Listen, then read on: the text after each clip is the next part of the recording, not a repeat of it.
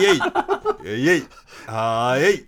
イエイ。もうここであうん違ったって書いてる人いる。よね今週は聞くの今週は聞くのやめようかな。ガチャってさガチャってとか出せませんっていうさ。カラオケボックスの間違い目みたいなね。俺つちなみにさっきあとあのあれムービーウォッチメンの準備した、はいはいうんうん。であのもうすぐ出かけようってトイレ行って戻ったら隣の完全結構集まって 結構でかいじゃん会議室でかいっすねあそこ人集まった会議室がガラーってやってね気まずい。あやべえつされんっつってね。もうばっつりああれはあいつだろうみたいなことってたと思うんですよね。ああいうとこだよなみたいなね。テレビの人に言われてると思うんですよ。ねうんはいということで、はい放課後ポッドキャストでございます。アフターシックスジャンクション2、ね、今終了後、えー、と10月20もう明けて7日ですね、うん。10月27の、えっと、0時34分ということで、ずいぶんかかってしまいましたね、すみません。うん。ね、あの YouTube のね、あのサムネイル画面をね、うん。ずっと撮ってる。そうですね。毎回大変ですよねね。今回自信作ですね、これね。映画見た方なら笑えると思い箕ます。輪田君の自信作がね上がってそういうの撮ったりとかいろいろして、えーで俺はセブンイレブンに行くっつって、うん。帰ってきたらもうあれですよ缶ビールぶら下げて帰ってきてね。えうー見すぎん。すいませんね。はい。ということで、えー私ライムスター歌丸でございますと。そして今スタジオ第6スタジオにいるのはどなたでしょうか？えー放送作家の古川光です。プロデューサーの箕輪田です。このさその、う結局本番後のさまあしょうがないんだよこれ。あの木曜日の木曜日何ですか不満ですか？え ー木曜日のスタッフィング的にはいはいしょうがないんだけど、うん。このなんていうかなあの3人はいるけど 3人はいるけど事実上これ分室じゃねえかってこのさ分室か？歌丸分室確か著しいあ感じ？の分室に僕がちょっといるだけですもんね、うん。そね。それにより余計、うん。こう箕輪田君が加わることによる余計このなんつうのかな、分室感ってこれなんだろうな、でこれ実は箕輪田プロデューサーとも話しましてこれま,、またこのメンツやぞってなった時に、ええええこれどうしたもんかねと言って一個ねちょっと高いのを考えたんですよ。高いだからやね、はい、これ今言うんですか？今言っちゃおう。皆さん皆さん言っちゃって。これあのほほ僕の他にディレクターが月火水木とええそれぞれいるわけじゃないですか、うん。で、まあ、保坂ディレクターはまあ木曜日にいるんですけど、ええ。翌日の仕事なんだりがあったりするんで、まあ、いたりいなかったんですけど、ね忙しいからな、月火水の森保ディレクター、うん長谷川ディレクター角ディレクター。あとまあ、え作家の古賀あゆさんね、ええ。我が子が、とかはまあ木曜いないんでただこのためにねこの放課後出てるために来てって言えないじゃないですか。このために呼ぶのは忍びないっていうかちょっとそういう問題でもないからそうなんですよだからでもその時に思ったんですよ。世の中で便利なものがあるんだなと思って電話っていう。電話、うん。電話ってでもさ、ん。電話出演ってよっぽどの動機がある感じよ よっぽどの動機あるんじゃないですか。なんかさこのこの感じただダラダラ話してるにはちょっとあんまりそぐわないんではないえただだらだら電話で話すのいいじゃないですか。本当？あ、はい。長電話。長電話しませんよ。長電話いいじゃないですか最近してないけど。いやでもさスタジオに俺たちはこうやっていて、こうやって話してるけどね、そのそ向こうはさこうやってさ受話器持ってさ 誰もいそれテンション変わってきちゃうんじゃない？それ、えーいやでもね長電話しません？どうですか？村山さんとかと仕事の電話した時なんだか2時間話しますよ。いやそれすごい。あええ何話してるあのフあのワイルドスピードの完結作で、ん。誰が出てきたら笑えますかねって話をあしてて。であのメリル・ストリープとかが出てきてあああ応募数そう 出てきて応募出てきてあジョジョディジョディ・フォスターかメリル・ストリープか。あのスーザン・サランドンとかね。オスカー級が出てきてうん。死にたくなかった後ろの女と言って笑笑いませんみたいな話を永遠としてて2時気がついたら2時間ぐらい経っててなるほどあそろそろ切りますねみたいなのやってますよ村山さんなるほど。ああとアンソニー・ホプキンスがさ。もう遺作。ああみたいな話とかしてますああそうです長電話感覚を思い出そうみたいな感じで。じゃあもう今から森保君に板伝しようぜいたいたでんじゃないです。か そうその時俺が言ったら歌丸さん板電好きだからさ そうそうそう。昔ねいや今昔ですよ。昔ですよ。昔ですよ。昔ね、あのーアルファっていうねグループがいまして、アルファと僕がそのフィーチャリングでねよくこう行ったり地方とか行った時に、あの夜ですね やつらとですね板伝をよくしておりましてですね、はい、あの太一マスターというね、やつがいましてね、まあ、今もちょっとねまたあの、あれですよジェンダー変えてねね。あのご活躍中でございますけども太一とかに「おいちょっとちょっと電話しようぜ板伝しようぜ」つって電話してね、あーひどいもんでした。最高ですよね。もう太一マスターとアルファといえばもう最高太一君元気ですからね。アルファのあれですよね。和田君が新しい学校のリーダーズの仕掛け人なんですよね。ああそうですか、へー。アソアソボイズムかな？そうかな？そうですよね。ですかね。そうそうそうなのかなああそうですだからヒップホップ文脈なんだ。あの皆さん、新しい学校のリーダーズというそのグループ名の由来は、リーダーズ・オブ・ズ・ニュースクールってね、バスタライムスがいたグループ、ここなわけでね、さあそういうことですよね。そう。うん、あそうですか、そうですか。皆さん出世なさって何ふと思い出しましたね。まあ、というような何の話だあ、板伝ね。板だから他のディレクターが、ただね家にいる時まで電話かけてくるのかっていう顔をしなければかかってくるのかっていうか、それはその出演はいやもう事前に言いますけどうんでも家にいる時ぐらいゆっくりさせろいやだから結局そういうことじゃん。だからそのなんか強制参加その望んでない参加とかそういうことじゃないじゃなそいうですか。すると永遠にこのそうするとえそうそういう永遠にこのメンバー。えつまりさそのなんだろうなそのだらだら俺と話したいっていうのはこう結局君らだけってことかいやちょっと待って歌丸さんそうするのがなかなかむそういうことじゃないですよそういうことじゃないそうこれそ結論ですよ早計まだそう結論だったら早計ですよ早計と言わざるを得まないあそうですかね電話だったらいいですよっていう人も絶対いますよなんかさそのウィークエンドシャッフル時代はさ全然その夜中活動するの当たり前だったじゃないですか。ね。なんだけどやっぱそのアフターシックスジャンクションモードに慣れてしまい我々も、すっかりなんかこう肩着感覚っつうの？そね。こにさ飼いなされちまってさ。そうね。うん。だからこう夜終電だとかさ9時5時だなんてことを言い出しますからね。ねえというような感じだけどさまあ確かにでもあんまりな、あんまり私やっぱ他山の石なんてありますけどもやっぱコンバットレックの様子なんか見てるとね これはいけねえこういうのはいけねえなと。うん。なんだまあい行くっしょ。みたいな。行かないのかよ。行かないのかよ。なんでつまんない男だったな。これ。この間ねあのーあれです。水曜ディレクターの角くん。が、角くんは結構飲むの好きだし、あのー嫌じゃないんですって、うん。でこう言ったんだって。でそれいいけどさで、まあ、軽くだからさで俺ももう俺もすっかり飲めなくなったからさ、とか言って。結局角くん翌日さなんどんぐらいまで行ったの？って言ったらいや4時ぐらいですかね。ダメでしょ。言ってるじゃんがっつりと、うん。だからそれがきついんよっつって、ね4時がきついんよっ つって。すぐ電車で寝ればいいじゃんとかよく言うからさ。電車でだって2時間え移動でしょ？と2時間寝れるじゃんそこでねって。ほんとさ、ほんとさ、あの人を遠ざける発言よね、それね。だそれがや、それが嫌なんだよっつう家で寝たいってんの。うん。まあでも確かに飲みに行きゃ楽しいのも確か間だ違いない。ぜ間違いなく楽しいですから、うん、だからちょっと今度はね、あの皆さん、だから翌日の問題ですよ、だからみんな君だってなんだって仕事あるわけじゃないですか。翌日に余裕があるときにうん、別に行くのは嫌じゃないわけじゃないですか、私、怒りますから、そんなのね、うん行きましょうよ、それはもう、行きましょうよ。観光料理行きましょうよ、あいいですね。パリッコさんばりにうつらうつらしていただいて、ね、可愛いからな、パリッコさんは。ねということですよ。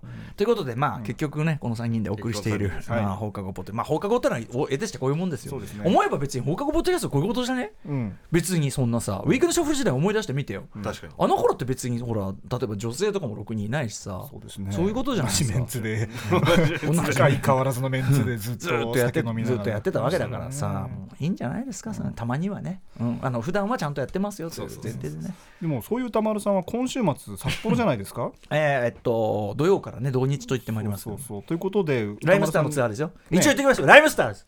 お。ね。えー、オープン・ザ・ウィンのニューアルバムを引っ提げてのツアーということで、一応ね、大変ですよ、こんな。で今日歌丸さん放送の中でその札幌に行くので札幌が雪虫というのが大量発生していて大変だという話をさもう一れたじゃないですか。回この話しときますとね、はい。前提となる、まあ、雪虫。あの、まあ、札幌行くと、でしたら、まあ、奥さんがですね、はい。あのちょっとなんかこうなんだっけな？ウィンドブレーカーとか着てけとか急に言うわけ、はいはいはいウィンドブレーカーがいいらしいから急にそこから始まって。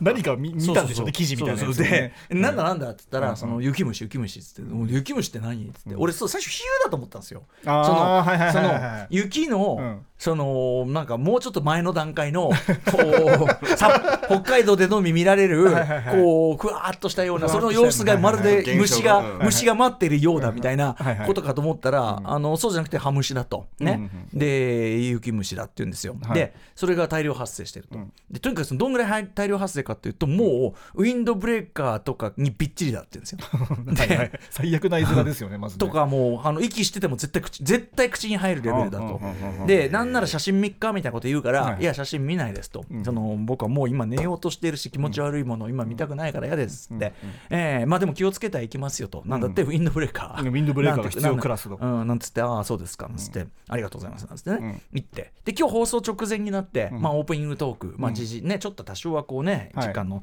感じ、そしたらどう北海道行くからなあそういえば雪虫ってあったなっつってね、うんうんうん。雪虫の話だっていいかもななんつって、うんうんでパッとこう雪虫ってやってこう検索して最初雪虫のまずそのアップの写真ね、うんイラストみたいなのがあって、ああなるほど。あーこれは虫じゃねえもうバリバリ虫だわっつって、うん。でパッて下やったら、うんえーヤフーニュースの写真が出てて、はいはいはい。これに俺はまずブワーッ戸さ んがブーって吹いてるんですよねマジで。あれね放送中に行ければもっと神だったな。そうですね。ブワーってなっちゃってね、うん。あの本当に、うん。さっき言った、その逆に雪かと思ったんですよ。どう見ても粉雪でしょ、う。ん。あの勢いはね。レミオロメンでしょ。粉雪じゃん。これは完全にうん。と思う。ロマチックかと思ったら全部虫ですって。恐ろしい。でとにかく今年大量発生しててもともといたんだけど、と。うん。でまあそれはあの奥さんと話してた時もまあやっぱこれも温暖化でしょうなっつって、うんうんうん。なんて話をしてて。で、はい。えっと放送中に、まあ、これをき、ね、YouTube なんかでもはい。生で見られますんで、あのお聞きの北海道の皆さんどんなですか？様子はちょっと雪虫情報お願いしますなんつってはい。言ってたんです。そしたらはやっぱりくメールれたわけですね。が実は結構来ていて今日放送上に読めなくて本当にごめんなさいという感じなんですけど。どうも申し訳ありませんではい本当にすいませんでした。どうも申し訳ありませんでした。歌丸が謝っております。そんなに悪いと思ってない、ね、ラジオネームカートマンさん皆さんこんばんは。こんばんは。歌丸さん札幌の雪虫マジでやばいです。私は本日所用で札幌に行っていたのですが極力地下を移動しました。うん。それでも雪虫アタックを避けることはできませんでした。え？もし札幌市内を徒歩移動することがあるならば帽子やマスクは必須です。この方土曜日、えーライブに参戦します。約1年2ヶ月ぶりのライムスターとレイさん今から楽しみですあそう。あと、えーオレンジレンチンさんは北海道で大量発生している雪虫ですが今年はふわふわの綿毛のようなものをつけていないケヤキフシアブラムシという虫らしいです。ちょっと待って。バージョンが普段ははい。ふわふわの、はい。なんちゃらつけてるから雪虫なんだ。雪虫なんじゃないですか？でも今回はただのアブラムシじゃねえか ラジオネームオペチョペさんは、えー北海道札幌在住のリスナーです。雪虫は北海道にとってこの季節の嫌な風物詩です。歩いていると目や口に飛び込んできます。メガネユーザーにとってはメガネにくっついてくる本当に厄介な野郎です。また衣類に付着します。えーどちらかといえば湿り気のあるタイプの虫のため手でほ 払う北海道弁で払うと服の上で潰れたりするので白い服は絶対に NG です土曜日の札幌夜は10度くらいまで下がるため虫を手でほいやすいナイロンタイプのアイターをおすすめします。これはウィンドブレーカーウィンドブレーカーですね。で札幌ライブこの方も行きます。気をつけていらしてくださいね。あのねああ、そうですか、ありがとうございます。で、そんなね、あのご報告いただいた北海道民の皆さんにね、うん。こんなこと言うのは心苦しいんだけど、はいはい。北海道、そんなこと一言もアピールしてないやんけおい。美味しいものいっぱいありますよ。初めて聞いたよ、この野郎。魚介類いっぱいありますよ。こんな話は初めて聞いた。寒い寒い雪降るは聞いてたけど、はいはいはい。ね、うん。あとまあ美味しいもんあります美味しいもんありますよ。とかね。僕だってな何度も言ってますよ、何度も言ってますけど、はい。こんな件は初めて聞いた。よ、雪虫の件は。まあまあ今年は大量発生だとは聞くけどただ風物詩であるんですよね、うん。だからなんていうかなちょっとこうなんだよそれ隠してたのかよみたいな。あの北海道の B さんという方もメールいただいて今年はやっぱりでも異常発生だそうです、うん。多分猛暑のせいだと言われています。でそもそもアブラムシの一種で白い綿毛のような化粧化粧をしたアブラムシなのそうアブラムシなのだそうです。こんな年は珍しいのですが猛吹雪のように雪虫が飛んでいます。ただ秋の終わりの風物詩の雪虫可愛げがありませんで夏が過ぎ夏が暑すぎるとその白い綿毛がつかない種類に変態するのだそうです、はあつまり白い雪虫ではなく黒い雪虫になってしまう。黒？はい黒い雪虫になってしまう。アブラムシでで黒？はい。ちっちゃいゴキブリみたいなもんじゃん。そうあ？ですね。G 先輩？虫ですね。G の嵐？G のレコンキスタ？ああそういうことなの。え？そういうことじゃないと思うけどね、マジで、ええ。本当だ、うん。なんだそれ白い雪虫に混じって黒いハムシも大量に見かけますので、えー気をつしっかり対策されてきてくださいね、だから何度も言うけど北海道そこは自己申告1000回と。雪虫の初めて聞きましたよそ雪れ虫の里 この季節はってね。ね通常その秋というのはね、うん。その日本全国全体で見ればまあはい。いい季節とされております、過ごしやすくって。ところがどっこい北海道はというね。う、うん。んこれは参っ全然知らなかったですねこと。これは参ったでなこの雪虫をこう捕食するでっかいのがまた寄ってきたりとかするんですかねあまた。あ鳥的捕食もクソもでもさもうそんだけ飛んでりゃもうそれこそ入れ食いってやつあじゃねえいやいやてかむしろ虫虫だけにね。むしろむしろ、うんそのいっぱいいすぎてもうそのそうかちょっとやそっとの生き物じゃ危ねえかもな、確かにな、うん逆にやられちまうあれですよレギオンですよ我々はあ確かにああれあれ札幌じゃんああレギオンだ。あそう思えばいいのか。レギオンレギオン。レギオン。大変ですねこの季節は。いやだからそのレギオンにレギオンに襲われてるガメラだって自分思えばなるほど。なんつうのかな。まだ。まだ何まだ。何まだどうなのまだ。まだまだその あの生きてる価値もあるかな。生きてる価値が。ねえあガメラ2レギオン襲来の話をしておりますよね。うね。わー参ったなこりゃあのそっかあのさそのペニーレインのね、うん。前だライブハウスとでしたっけ？そうあのーやっぱりライムスターできる限り会場の状況によってやっぱりこう出待ち対応というのね、うんうんうんさせていただいて、ペニーレインできる方だったんですけどね多分ね。あ場所が結構ね。だしせっかく北海道来てるしっていうんで、あのいろんな対応したかったけど虫は参った夜は活動休むとかねえのかな。え昼夜ずー一日中飛んでるんですかねなんなんそれ。今年でもカメムシもねどっかで大量発生だとか言ってるし虫が割とバンバン出てますよ。ね、まあやっぱりこれ気候ですよね。これね。ねカメムシなんか臭いしね。昔あれですよ。あのクラブチッターでさ、うん。電撃ネットワークのライブで、うん。まあカメムシを放ちましてですね。放ち上がり大先先輩たちが放ち上が。り放ち上がりましてですね、はい。あれ本当に嫌だった。えー。本当に嫌だった。嫌ですうー。ねんねえというということでまあ。気をつけていってくださいね。気をつけてっていうかウウィンドブレーカーを。ウィンドウブレーカー。ィンドブレーカーって何なんだよ。だから表面がツルツルしてるやつっていうことかしら？払いやすいようにでもでもパッてやったら潰れちゃうぐらい弱いは弱いんですよね。どういうのがいいんですかね？ベストの？その雪虫対策の服装ベストは何か？雪虫服ね。あ一番いいのは多分さうんあのコンビニとかで買った雨がっぱを完全防備で確かにもう使着てい捨てでね。そう着てうん。でもうバッと捨てる。まこう裏裏側裏返して。はい裏返して裏返して捨てる。みたいな。バーンって捨てる。まあちょっと待って待ってそんな殺生する必要もねえか。裏返すよね。だからまあこれでボンボンっつって。ああだからはたいて。脱いでパッパッパッってでもそしたらパッパッパッってやったやつがまたピッてくるわけですよねパッパッパか 虫除けスプレーとかで某そういういやそういうレベルじゃないでしょそのレベルじゃないでしょそんなもん。あでもどうだろう。虫除けスプレーやっとくか一応。ね。うん。虫除けスプレーって俺わかんない。きこれ娘から聞いた話なんだけど、ええ。あれは別に虫が嫌がって避けるんじゃなくてほうほう虫にとってはなんか見えなくなるに近いみたいなこと聞か言ってことだからあセンサーが効かなくなるみたいなあえて寄ってこなくなるだけであるみたいなことを聞いたそうこと？娘さんすごいね、うん。あのキーボードカタカタイキリ丸を。そのメールもあるんでちょっと行きましょう。ねる。そう。いやでも聞きましたよそうやって。だから多分そこまで大量発生してる状態だあとーもう無意味だ。無意味なんじゃないかっていう話もそうあるかなんすかね。どうして？まあでもその扇風機こいやいやいやいやだってそんなの闇雲になんか周りの人間に迷惑確かに隣の人に隣の人にお前いいかもしんないけど俺に行くんだけどみたいな。で何してくれてんだってことになるからだしその扇風機のその羽にもびっちりくっついちゃったりするんじゃない確かにそう。かまあそういうレベルですとか。確かに。そうですよね。だって。でしまいにはそのママシンの中にも入ってきちゃって。バードストライク的なことになるんでしょうね。てか息できなくね？そんなの。もうでマスいやでもマスクもやばいってだから。も。うサバゲーのさもうあれみたいなやつをさ歌丸さん駅からバーンってでもさそしたらもうさあのなんていうの雪虫雪虫越しの息だもんね。そうですね。雪虫を。雪虫雪虫。嫌ですね雪虫をもう全面で。もうさこんな普段フルもうフルフェイスのバイクのフルフェイス被って。もうあれかぶって。あれなら平気じゃないですかー札幌駅出たら。でこうまもうボンベね。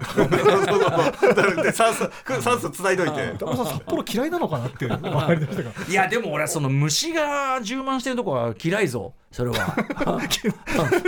嫌いぞ嫌いぞそれは。嫌いぞう。ん。そりゃそうですよね。この間あの我が故郷ですね文京区行きましたね、うん。文京区ってのは文京区の木っていうのはイチョウなんですよ、で、まあ、イチョウというのはこの季節、まあ、バリバリ実を落とします。つまり銀なんですね、でこの銀杏の実っていうのは皆さんご存知でしょうけどまあ臭いわけです落っこってる時点では、ん。まあ臭いんですよで今今そのなんか道端で植えるやつはそのなんだっけオスにしてあんまり実ができないようになやつとかもあるらしいんですがまあ、文京区はそんなの知ったことじゃないっていうかねあの銀杏拾いおじさんもあちこちで出るぐらいで、あのーまあだから久々に帰ったら、うん。やっぱもう全体が、うん。上野公園とかも上のあのあの博物館行ったらさ、うんあのう全体がやっぱこうムブーンとあのねなるほどなるほど。だから外国の方とか急に来たらあ確かに知らなかったらね。うん、くせえとこだなって思われちゃうなっていう。あのちょっと恥ずかしながらというべきか、僕その銀杏が臭いっていうのが実はあんまりよく分かってなくてそそれはつまり嗅いだことあるんだけどこれを臭いと思っていないのかあそもそも嗅いだことがないのか。ればもう一発でわかあ本当、はい。どどんな匂いなの？いやーうんことか、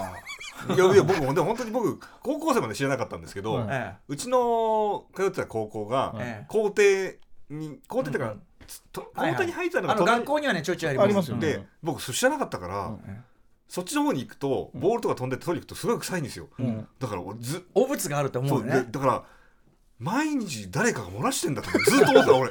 だからでとか間に合わないやつがはいはいはいあするゾーンがあんだなと思って ずっと。ゾーン。そう。非公式なトイレみたいなやつでが僕兄と同じ高校行ってたんで、ええ兄に家帰って、これこれこういう事情で、うちの学校は、うん。そのそういうゾーンがあんだかと。そういうゾーン。そのトイレ間に合わないとかあとほらしょ、まあしゾーンに高校ゾーンに入るなって言いますから高校生でないですか？ほら小学校の時とかなんか大大してるとなんかやいやいとかなんか言われたらあるんじゃないですか。だからそういうのがあってこっそりするゾーンあんの？っつったらいやあら銀なんだとあストレートにそっちなんだ、うん、だからその我々私は文局育ちなんで、もう当然のことながらですけどやっぱない地域はねそういうことも、だからびっくりしちゃうよね当然ね。そうめっちゃほんと本当に誰だってことになるよ、ね、そう本当に。誰誰っつって。あんな臭いもんあんのかなっていうぐらいもうストレートそのさ いろんな臭さあるけど、うん。そのストレートにうんこ型の臭さなんで。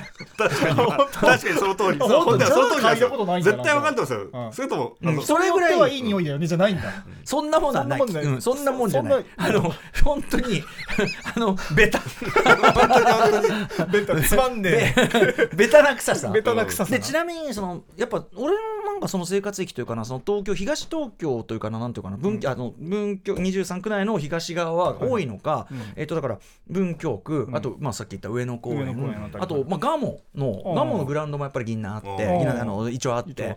でそのグラウンドにその銀杏取りおじさんが出没するっていうね、うんえーちなみにあの道端にこうなんていうの文京区とかの道沿いにね、うん。あの生えてるようなやつあんまり取って食うのはよくないって言われてます。今排気ガスいっぱい吸っちゃってるあーそうなんだ。うちの母なんかも昔すごい取ってうちで普通に食べてましたけど、やっぱそのだからそその時からもうその臭いけどうん。食べれるものっていう、臭いはもう臭いってことなんだね。そうだけどやっぱ久々に行くとあーっていうあーこれこれ。だからその上野公園なんか海外の方いっぱい来てたけどちょっとすみませんこれ違うんですよと。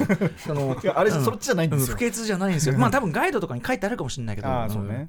さああだからうんそうそういう感じだよね。本当にね知らなかった。本当に知らなかったら。うん。あそうあれあれどのタイミングでなくなるんですか？火通したらなくなるんですか？ん？火を通したらなく匂いなく。なる匂い？の段階で？いやあれ周りだからその身が臭いわけじゃない。周り。あ殻なんですか？うんかあの殻の周りが臭いだけ。だからだかってなかったから親父とかが銀杏食って「え銀杏食うの?」っつって。信じらんねえと思って。話 話死んでんのかなと思って。ででその後になんか食ったことある？あ食ったことあります。うんうん。だから全然それは全然平気です。まあまあ渋い渋苦いっていうか感じだけど香ばしいっていうかな。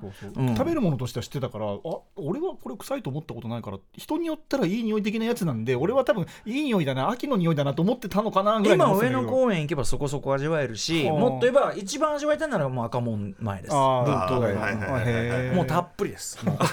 でちなみにちなみにその落っこった後にそのその身の周りねその食べれる銀杏の身の周りがうん白くその多分そのその身周りを包んでる何かなんですけど、うん。それがねこうもうなんていうかな。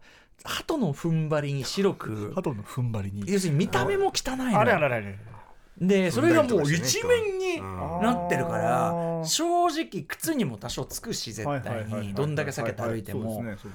それでもねあの往年よりはちょっと減った気もするぐらい。前はもうもうもう歩いたら絶対につくっていうぐらいのはい。感じだったんで。でそのまま電車なんか乗ったら結構匂いついちゃうっていう。うん、なのでぜぜひあのまああの秋のねあのあの景色としてはいいんですよ。その黄色いうん。その落ち葉があってすごくいいんだけど、はい、あの東大のですねあの辺り行くと本当に味わえると思いますんで。ちょっとじゃあ確認して。うん。まあだからそういうそういうような、うん。なんていうのかなこう風物詩だけど、うん。まああんまり愉快なもんとは言えない要素。ただ、うん。銀杏は見た目はいいし、まあ食べれるし食べられるし。まあまあその町のものは食べれないけど、うんまあそのああ銀杏だな。需要はあるあとその別にその道を避けて銀杏が生えてる道を避ければ別に済むけど、札幌のこれはあなた。逃げ場なし逃げ場なしですからね。まああの地下街がね発達してるからっていうのがあるけど、うんいやー。まあでもいもうい行っちゃってくださいよ玉野さん。もう飛び込んで何行っちゃうって飛び込んでってくださいよもう。風物詩ですから行っちゃってくだださいよって行くしかねえんだって俺。仕事仕事ですから。ねいやもっとポジティブな気持ちで行っちゃってくださいよってことです。もうもう浴びもう口にどんだけ入るかなぐらいな感じで行ってもういいまあじゃないですか？口はさ正直自転車乗ってる人なんてのはもう100%食ってんだよ100%入ってますよ、もううんそれはハム、うんか柱みたいなところに突っ込んでますからね、っていうかじゃなくたってさその春なんかさ、うんよく見るとさ、うんそのいるじゃんこうね、街角とかにそう、うん。結局さ春だ秋だって、うん。ちょうどいい季節ってのは、はいはい。連中にとってそもまあちょうどいい季生節生物生物に嬉しいね。生き物いいからね。でほら夏暑すぎると川動かないとか言うじゃない？セミが死んだりしてますからねそうそううそう。そうそうだからまあやっぱりこう残念ながら生きとし生けるもの全体が要するにこうはいはい「おい!」っつってやっと来たわこの季節がおいおいおいはい本番ほい!」っつって外出ようぜだからそのハロウィンあいつらのハロウィンがそうなんですよあいつらの8個だからそのあのさ渋谷の連中をね集めたくないっていうんだったら、集まんないでくださいなんつったらねそれ逆にあ盛り上がんだなと思って、うん来ちゃうわけじゃないですか、はいはいはいそうじゃなくてお前らはこれだぞっつってその雪虫の様子を雪虫の様子を見てこう見せるでそれそれにこう、うんあのあれを渋谷の交差点がオーバーラップしてうん映像技法を使ってャラララーンみたいな ね。そういうこうサブリミナルな啓蒙っていうのをした方がいいんじゃない？これね。これかわ虫けら同然か俺たちってことだからその札幌行ったら雪虫だし東京来たらハロウィンだし、んこれは逃げ話ですよ季節がいいってのであと高原だよね高原ね。どうして高原？いや高高原でしょ高高原はいいでしょあの真夏なんかそのこれはまあ前も私の番組でね自分で持論として言ってましたけど、はいはいはい。てかライムスター論です。ライムスターの中のもう定説として、うん。えっと海海海よりやっぱその山がいい、うん。その高原がいいと、はいはいはい。あので山は何がいいっていうと海にいるバカがいねえと。なるほど、はい、海にいるバカが、海にはよくいるバカがいねはいはいはいであとまあその涼しくてよろしいとうんいう感じで、うん。海はわざわざもっと暑くなりに行ってるようなもんですから、まあそうですね。不快なことの方が多い、飛んで火にいる夏の虫ってあまさに虫ですまたこれ虫ですねまたこれ虫じゃないですか。虫同然が。高原なんつったらそれはもうだって高原こう軽井沢とかね、はいはいはい。うん出てくるのは皇室ですから逆に。もう。ね。こっちは出てくるのは虫だこっち皇室なんですよ。ロイヤルとなきですよね。本当に。だからこの差があるわけですから。あと霧ヶ峰なんてね。霧ヶ峰なんつっててそのエアコンつまり心地よい空気の代名詞になったあー確かに。確かに。ね。そんぐらい。これ霧ヶ峰実際その霧ヶ峰。霧ヶ峰で実在の地名なんですか？霧ヶ峰。実在の地名ですよ。あらあれこれはもうクーラーの名前かと思ってちょっと待って待って待ってちょっと待ってちょっと待ってちょっと待って今言いそうでみんな急に不安になりカタカタカタカタカタカタみんなカタカこれ霧ヶ峰ってそれはそうですか今もうないね霧ヶ峰ブランドねないこの CM 見てないですよねあのあ霧ヶ峰とは霧ヶ峰高原あ観光ある霧ヶ峰そうだよえほらやばいな地名つけてんだ三菱のルームエアコン霧ヶ峰そうですよあるよしかも長野でしょであのーとかそういうこういうとこって本当に行くとマジ気持ちいいんですよ、あー。その本当に、うん。あのいるだけで気持ちいいってこれからこう本当にあの両手広げてでねはは。あのグレーのテルポーズってい あれを札幌あの函館かあれ函館函館かあれ函館。函館はねどうですかね、うん。雪虫はね。雪虫でこのカッツってこうねなるわけです。空気が美味しいなんつって。だからやっぱこう高原だから避暑地ならぬひひ虫。ヒムシチムチチいやでもどうだろうな、自然に囲まれてるから虫はいるの虫はいるでしょですか虫はいるでしょそれは。うん高原と結局その人類は虫と共存するしかないんだそうなですね。だからもう口に入れとこうってことですよね,、ね。昆虫食ってことですからもう。昆虫食は別にその料理してるじゃん生じゃんそんな、まあ生でももう。そうさしらすだってさ じゃあね。しあらんたそうなんでそういうこと言うけどね。しらすは美味しいなんて言うけども、はいはいはい。しらすがガバーッと泳いでるとこう直で口入れるなんて食い方しないじゃないですか。白長スクジラみたいな食事の仕方しないで あなたそれをしろって言ってんだ虫に関してはね。ど。昆虫食っていうなら、その雪虫をまとめててしらすぐらいししらす丼ぐらいまとめて天丼みたいにして。でこれで醤油かけてくるとなかなかなかなかね油がねこの香ばしくてうまいんですよなんてね。かき揚げにしてね。うんうん。汚ねえ話してんな 本当にね。頑張ってくださいライブ歌丸さん。会場にも絶対入ってくるのそうなると。まあもう免れぬ免れないでしょうね。会場の中にも。ちなみにそのペニーレインはねその何度も何度もやられて大体さっきも言ったように冬に行くことがなぜか多くってうんうんうん。で真冬は当然外雪ですよ。そうですよね。で氷点下じゃないですか、うんうんで中はもう熱気ムンムンでライブ、うん。めちゃくちゃさ北海道は盛り上がるんで僕のライブ、うん。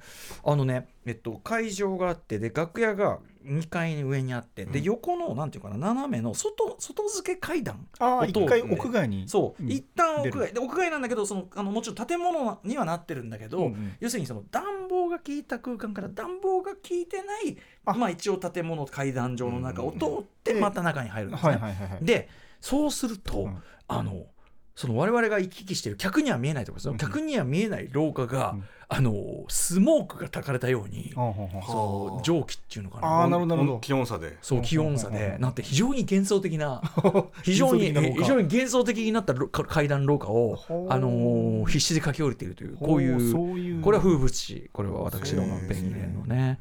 はい。ということでございまして。ペンギレンは本当いい箱ですけどね。ね。いつもそういう名の前はよく聞きますけどうん。伺ったことはないのでまあ北海道行ったことないの？まあでもあのとにかく雪虫。あ他で行ったことない？行ったことないです。ねあそうですか？えないの？行ったことない。ああそう。スキーあなたやられていたのに？なあ好きまあな僕はね長野とかに長野新潟が多かったんで大会がそうでやってたから、ねえなんか今だほらパウダースノーって世界中から来るなんてね。ねえじゃあうん一回行ってみたいですけどね。北海道のところで、あのーお子さんなんかもうちょっと大きくなったらいいんじゃないですかこれ。ね行きたいですね、一応休みなんか全然取っていただいてね。休みやすい戻りやすいフォロー札いいですよあとやっぱりあのー北海道で食べるジンギスカンがやっぱうまいですけどねやっぱね。食べたことない。あマジで？北海道で食べたことない。ああそうですか、うん。まあトウモロコシを食べたいですねなんで今急に？なんだ今えーまあトウモロコシトウモロコシが好きなんですよ。変なこと言ってないのになんか。トウモロコシ食べたいなちなみにあの沖手さんって北海道ね出身なんだけどさ、はいあの北海道出身だから北海道のも食いすぎて北海道も嫌いになったっていうね。落語みたいな。話だなでもあの北海道名物三好っていうあの餃子カレーが有名なチェーンがあって。餃子カレー。餃子カレー。こんなもんゲテモンだって思うじゃない、はい。うん、あのあの美食家かつ、はい。まずい飯に関してはあんなに口汚い手 厳しい厳しい。うんあの、はい。デリカシーのない ニーズでおなじみ。そうですそうです。沖手さんが「いやこれはうまいんですよ」でそういう俺も何度も沖手さんに勧められてるのになかなかタイミングなくて。餃子カレーね。はい。餃子カレー。三好。三好。出てくる。三好三好のなのかな？三好のか。ごめんなさい三好のか。へえはいはいはい。とかね、まあ、あの北海道はやっぱりうまいものはもちろん。北海道そのだからその二次ギスがうまいと。でその北海道うまいもんだ北海道しか食えないもんだっていうところのトリックに昔引っかかりまして。あのそうですそうです。我々ライムスターですね。噂の真相という2001年に出したアルバムのキャンペーンでそのすごいあの特に北海道で売れまくってうん「噂の真相」っていう曲は、うん。あのノース FM ってね北海道で、まああそこからすごいヒットいっぱい。例えば「だよね」とか、はい。あれはノース FM から火がついたヒットなんですけども、モンビーロングとかもそうですそう、ねオンビロングとか、うん。っていう、まあ、あのちょっと今ね曲のカラーが変わりましたけどもあのすごいイケてる、まあ、あれがあって。でそこであのだからあれですよ。全その j p o p の中で1位ですからね。おおおっていうぐらい。でまあそんな感じで、うん。あの行ってたキャンペーンで。うんしたらその打ち上げというかな夜ご飯食べるときにその普段はジンギスカン出すお店の、まあ、ちょっとこうちょっとこういなたい感じのところが、うんあの四角なんつってそれこそこのおばちゃんが。あ鹿うん、四角っつって「あのー、鹿」っつって「鹿なんか大丈夫?」っつって「うん。なんか寄生虫とかいいんじゃないの?」なんて。こっちは言うんだけど生きのコックスとかさうん「いや大丈夫です。あの今日ねうちのお父父ちゃんがねうん。あの山で打ってきたやつだからあうん。の新鮮だから大丈夫」でそれ食って翌日のキャンペーン全員具合悪くてでこれこれで調べてみると、うん。あの鹿の肉は、うん。まさにエキノコックスとかもあるあるとかその寄生虫とかもいるから、うん一旦殺すためにうん。冷凍しなきゃダメなんだって、あそうなんだ。金を殺す取れたてを刺身で食うなんてのは刺身はやばそうだな。一一番ダメなんだって、だから新鮮だから刺身で大丈夫っつってバクバク食わせやがって、ざけんじゃねえぞって、うんあいまだに恨みをだって北海道はね話ねまあちょっとこれもう時間のあれなんでもう何度もしてるんで飛ばしますジンバーグの。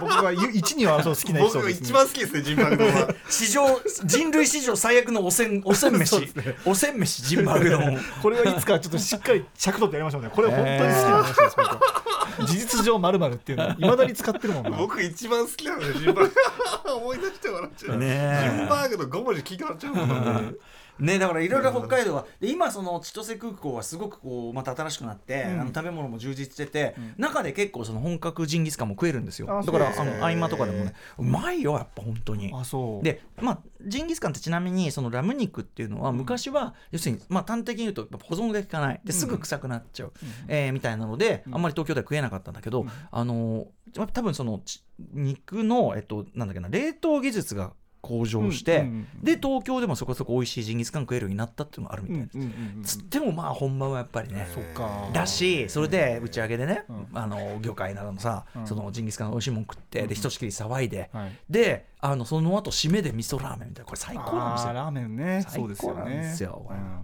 なんだけど今回は雪虫雪虫だってあれでしょ？もう何食ったって水雪虫粉チーズかな？粉チーズかな？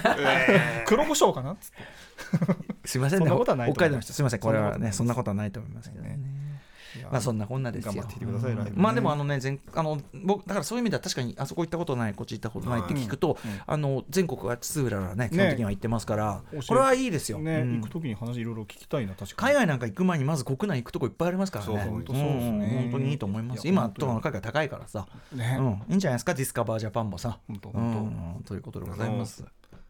いいですか？ないといえば僕え？さっきないといえば。ないといえばないといえば僕ないといえばね。はい、カメムシの匂いって嗅いだことないんです僕。ああさっき臭いですもんねなんて言ったんです 言っちゃったんですけどね。嗅いだことなくて。なんでかっていうと臭いの分かってるから。あはいはいあえてね。うんそう。でずっとなんつうかいとこがカメムシのトンマルキさんって言う言います？な何何？とトンマルキさん。トンマルキさん？いや初めて初めて聞いました。と僕栃木なんですけど、うん。田舎が。トンマルキさん？いといとこがさん付け？さん付け？うんゆうすけトロバート・マッコールさん。そうそうそうまあ継承とそうしてのさんなの？本当に。そうあのゆうすけトイレトンマルキさん出たから気をつけなみたいな。何っつってカメムシっつって。だからそのあの真っ黒クロスケみたいなもんでちょっとこう相性をつけてうん。可愛くこそううしてるっていうかね。でで臭いんだよっつって。二流と臭いんだよ。上臭えとかやっててうん。の見てたから、うん。臭いの分かってて嫌じゃないですか、わざわざ行くのかと、だどだからど今まで匂いしないんですよカメムシそれだからちゃんと警告してくれる人がうん。よりねその臭さを知ってる人だったらそうなったんだけど、うん。やっぱ大体起こりがちなのは子供の場面ね、うん。子供でよくある場面ね。うん。食いてみ？臭っううええーーこの順番なんだよ。僕はその研究しなかったから分かんないですよ今だにちょっとカメムシの匂いが。あで今ベランダとかたまに入ってくるんですけど、うん。もうもうそそれもこう箸とかでつないでポイって捨てちゃうんで。あの草系危な系をこう好んでやりしかもそこに巻き込んでくる系のやつ。で、はありますね。あいつ嫌いだったなそういうの。嫌いだったけど、なんか子供の社会的に拒絶するとチキンみたいなノリもあって、一種のイニシエーション的な感じうんのノリ割り的なね。ちょっと手出してみたいなそね。う。い 俺はでもあのノリ嫌いだったわ。あそうだからゆえにね。だからまあそれは別に君子危うきをうん。ね。そんなさだってその分かってるさねあの熊に引っかかると死ぬようなんてさ そうそん。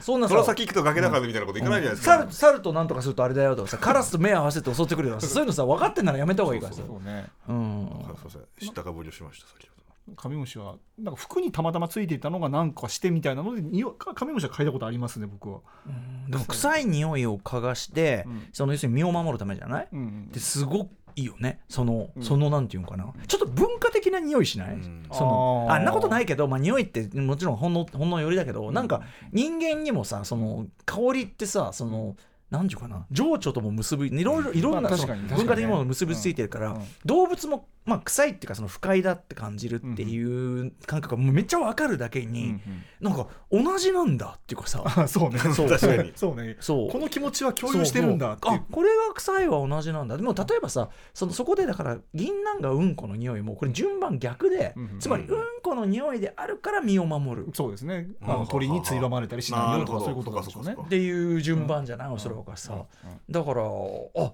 確かにだからその排泄物は食うべからず、うん。という意味でうん。こうだっていうこのは、の匂いだと。うん、でそれを模してこうだってもう全部理にかなってるなと思うし、うん、だからまあカメムシもしかりで、うん。まあ、誰もがうん。普遍まさに普遍ですよね。ねそうですね。種を超えてですよ、うん。普遍どのどの生き物も上ってなるって基本的には犬とか多分普通にキツってなってる犬なんかもう僕ら以上にさ、もうね鼻いいですもんね、うん。もうギャーでしょ。ギャー だってそ例のだって例のさ その髪切ってワンワンワンワンギャワンでも犬はそのなんだおしっこしてその後嗅いだりとかさあれがあれがねメッーセージだったりするわけだから、うんうん。ひょっとしたらそのなんていうかな精度は高いけど耐性も高いみたいな。だからそうだからいっぱい匂い嗅がなきゃいけないから、うんうんその強い匂いに関しても、うんうん。いけるよと。ふんふんみたいな。う んああ臭いね。うん臭いはいはいはい。はいはいこれ虫。これね一見うんこだからこれ虫。臭いと思ってますよみたいな感じこれはこれは銀杏みたいなね。臭いのはわかる。臭いのはわかる。あん。のかもしれないですね。ねということですよ。はいはいはいありがとうございました今日メールあるんでそういえばね。ん？えっと今日いっぱいメールがあってあまだまだあんの？そうまだありますよ。ごめんなさいね。あともう一個えっとこれも放送中に来たメールで読めなかったんですけど。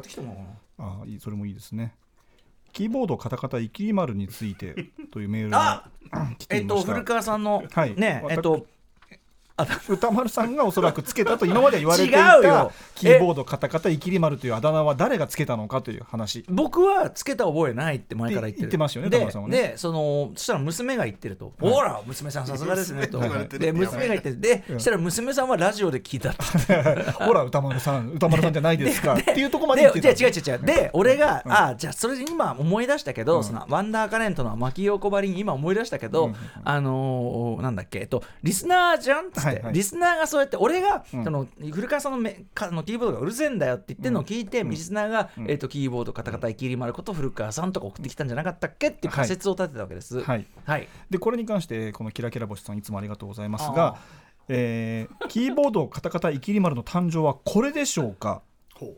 というメールが、えーあって、うん。要は時系列順に送ってもらったんです。キラキラボスさんさすがありがとうございねます。本当すいません。2021年10月14日木曜日のメールです宇多丸さん宇内さん New York State of Mind な構成作家の古川耕さんこんばんは。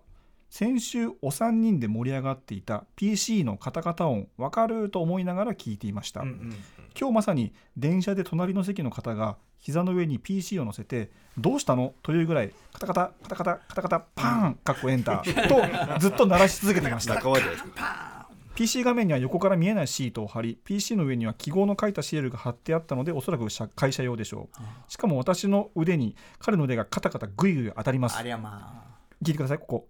PC カタカタイキリでしょうか？丸がついてないんです。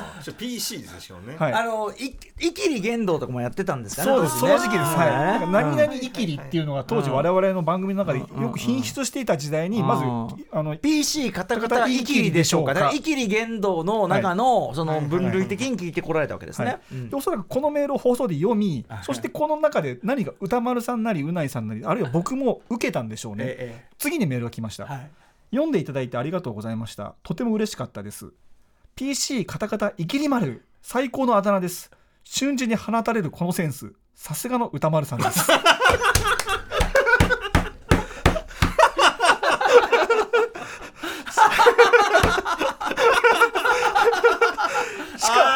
しかも大笑いした結びにはデータ送信を急いでいたのかもとお優しい想像力も備えて素晴らしいです。あがその方はやさってる様子はありませんでした。あ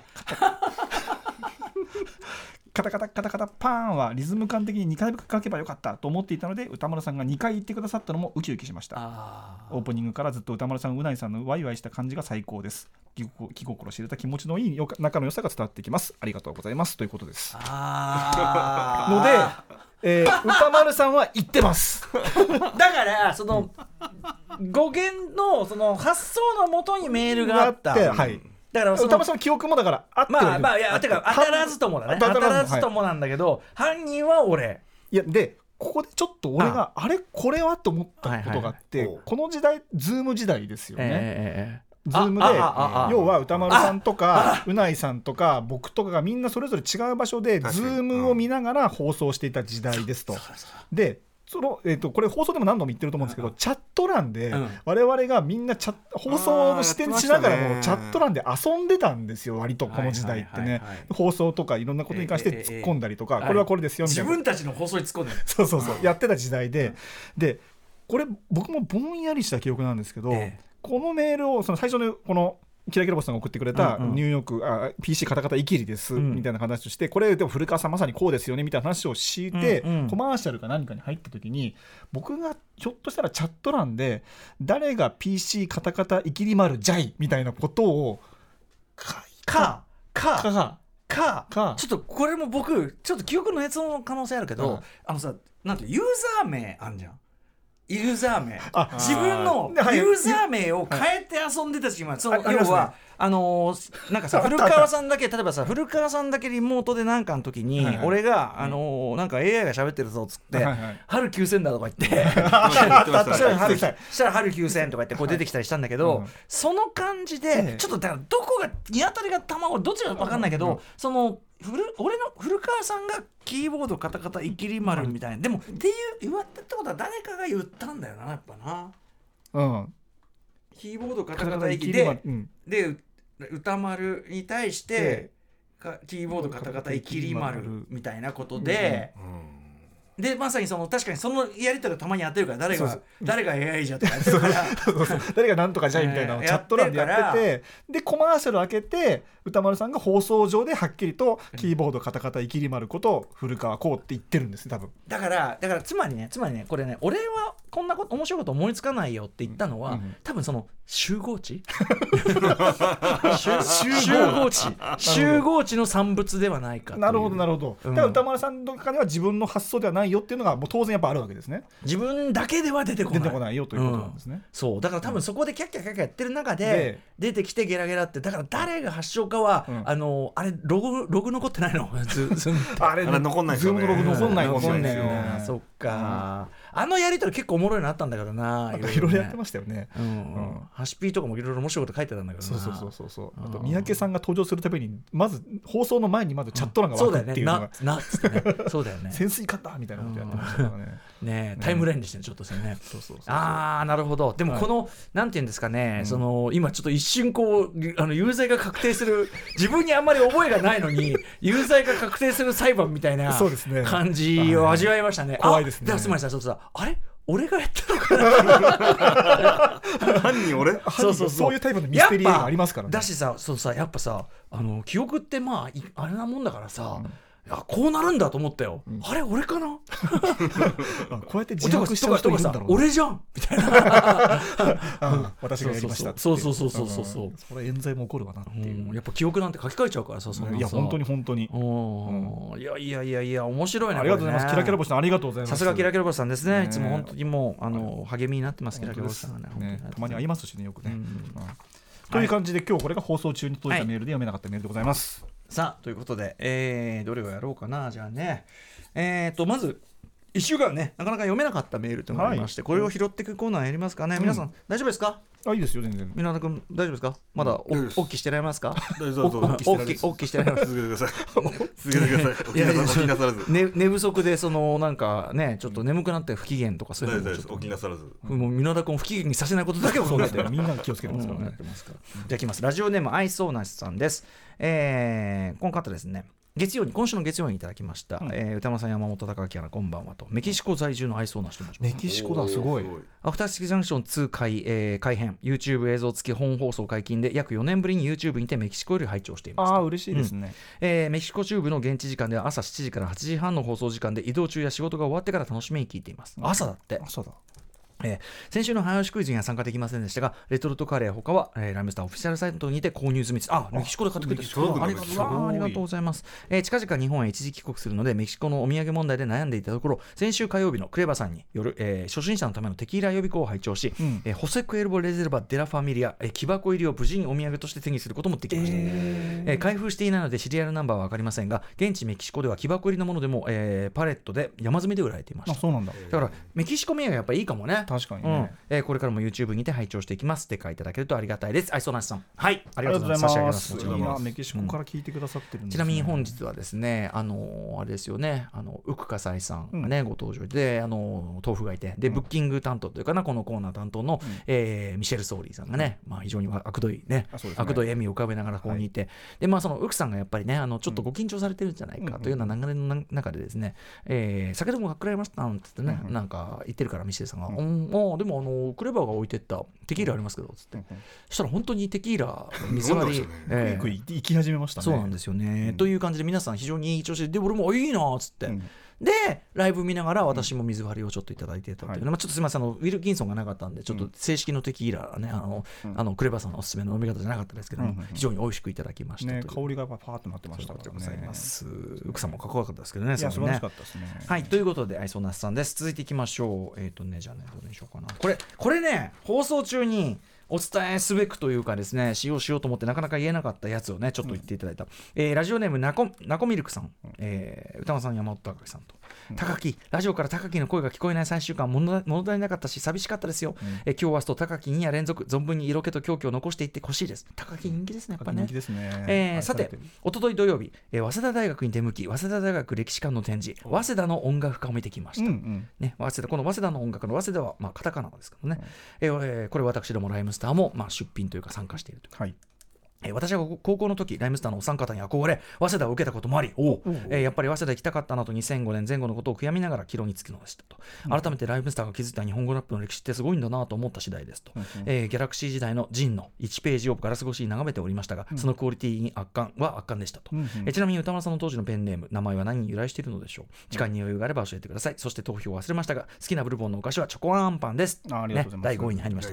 えーでは今夜も楽しみにしていますと、えーこれはだから、えー月曜にいただいてますからね、ね落ちたら後ほどラジコかポッドキャストで聞きます。すいません。あの読むのがこの段階になってしまいましてやっぱ90分だとどうしても中で読めなくてね。ねすいません。えーこのナコミルクさんがおっしゃってる、ん。えっと、早稲田大学歴史館の展示。多分来年の来年のいつまででしたっけ？10月？あ違うか来年の 8? 来年の8月？8月です。8ありがとうございます。結構長くやってらっしゃる。マネージャー田中さんが出てる指で指ねでサインでね。はい、8月までやっている。結構長くやっております。で展示でございます。早稲田の音楽。家つまりあの早稲田出身のミュージシャン結構いると、うん。まあ、それこそノーナ・リーブスとかね、はい。ゴスペラーズとかいるわけですけども、えーまあ、それあと、まあ、真心ブラザーズとか、うんうんうんまあ、いるわけ。てか他にももういくらでも前挙いて、まあ、シンバルズ土岐麻子さんとかね。ね。てかもう歴史長くとればもっともっといっぱいいるね。いるはずなんですけども、えーまあ、そんな中で、まあ、ライムスターもそのピックアップしていただいて、まあ、でなんかそのゆかりのものを出してくれっていうん。で、あのー私ども、まあ、母体というかなもともとその組んだきっかけはソウルミュージック研究会ギャラクシーというね、えー、と本当に地味になんか昔ながらのあのブラックミュージックのレコード、まあ、む昔ながらじゃないなブラックミュージックの新旧のレコードを本当に喫茶店に集まってお互いそのその感想を言い合ったりあとはそのジンですね、うん。を出したりとか、うん。であのーまあ、季節ごとにちょっとパーティーやったり学園祭ではばっつりこうディスコ作ったり、えーそしてあのえー新刊ねあのいわゆるその新人勧誘のタイミングでは、えっと正門に、あのー表にターンテーブル出して、うんなんかやったりとか、まあ、っていうような活動をしているグループで、えーまあ、ライムスターはそこが母体というかそこであった、えっと3人が、はい。えーまあ、今のグループですね、うん。みたいなことがあるんですけども。あちなみに早稲田生じゃなくても全然入れるあ。あのサークルでございまして、はい。ジェーン・スーさんなんかは、ねフェリスでしたけどね、はい。い、いんだよね。フェリスは言ってんだよね。フェリスは言ってますよ。うん。フェリスでしたけど、あの普通に来てましたと、まあ、いわゆるインカレ的なことではございますと。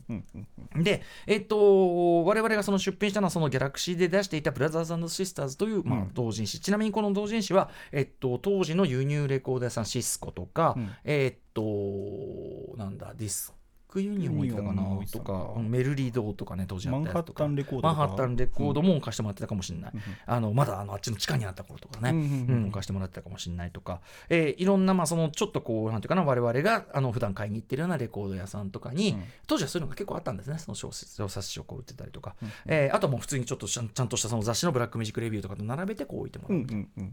だから本当に各所回って伝票を持って回ってあのお気にあとはねその全然そのなんていうかなあんまりゆかりがないのとにかく伝票切ってました、我々。みたいなね、えー。そういうのでやってた、まあ、雑誌でございまして、でもそこで、あのー要するに音楽ライターのなんかまあなんていうかな。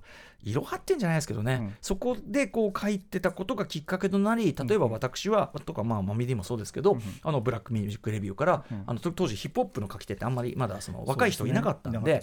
あの声がかかって、うん。あのそれで書くようになりみたいな、えーことがありましてですね、まあ、我々にとっても非常に、まあ、思い出深いというかな、うん。えー紙面でございます。で、まあ、それのなんていうかな。編集長とかも僕一時期やってたのかな。編部長もやってたからその前はそのブラシス担当だったんだと思うんですよね、通称でブラシスって呼ばれてましたね。ラシス。で、はい。えー、と置いてあるのはその89年うんに出した2冊。で、えっと2部号なんですよね、うん。これ何かっていうと89年末ぐらいにつまりライムスターほぼ結成時なんですよ、うん。ライムスターほぼ結成時に出してるブラシス2冊で、えっと、2冊とも僕が責任編集で、うん。えっと、僕もいっぱい原稿も書いてるという号なんですけど、何をやったかというとタイトル。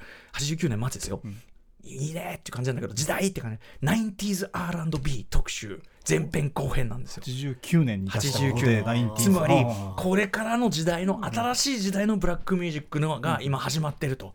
という特集を、ん。そのなんていうかな当時僕はだからその編集長だったから2年生になるのかな？2年生、うん。そうですね。D が1年生だからな。そうだよな、でライムスター組んでるから、えーという立場で作ったんですよ、だからでなので、えっと、2号に分かれてて、ん。初の2号分かれみたいな。それもすごい、で、えっと、最初の号が、えっと、LA& ベイビーフェイス特集、うん。うん。うん。で2号目がこれこそ我々がやりたかったテディ・ライリー特集。なるほどなるほどこれ一つにはねちょっとちょっとちょっとこれだ今度話しますと、当時の日本のヒップホップラップのその輸入というか紹介のされ方ってやっぱりそのこの番組もね出ていただいてる高木寛さんとか、えーが中心でつまりそのなんていうのかなもともとこう活躍されてたロックミュージシャンとかの方々が中心またあるいは伊藤聖子さんみたいなその編集者として活躍されてる方、はいはい。いずれにせよなんていうんですかね、えっとまあ、特にカンちゃんとか、まあ、藤原宏さんとか、いわゆるこうロンドン的な文脈経由というんですかね、うんうんうんうん。一旦こうちゃんとおしゃれとして解釈された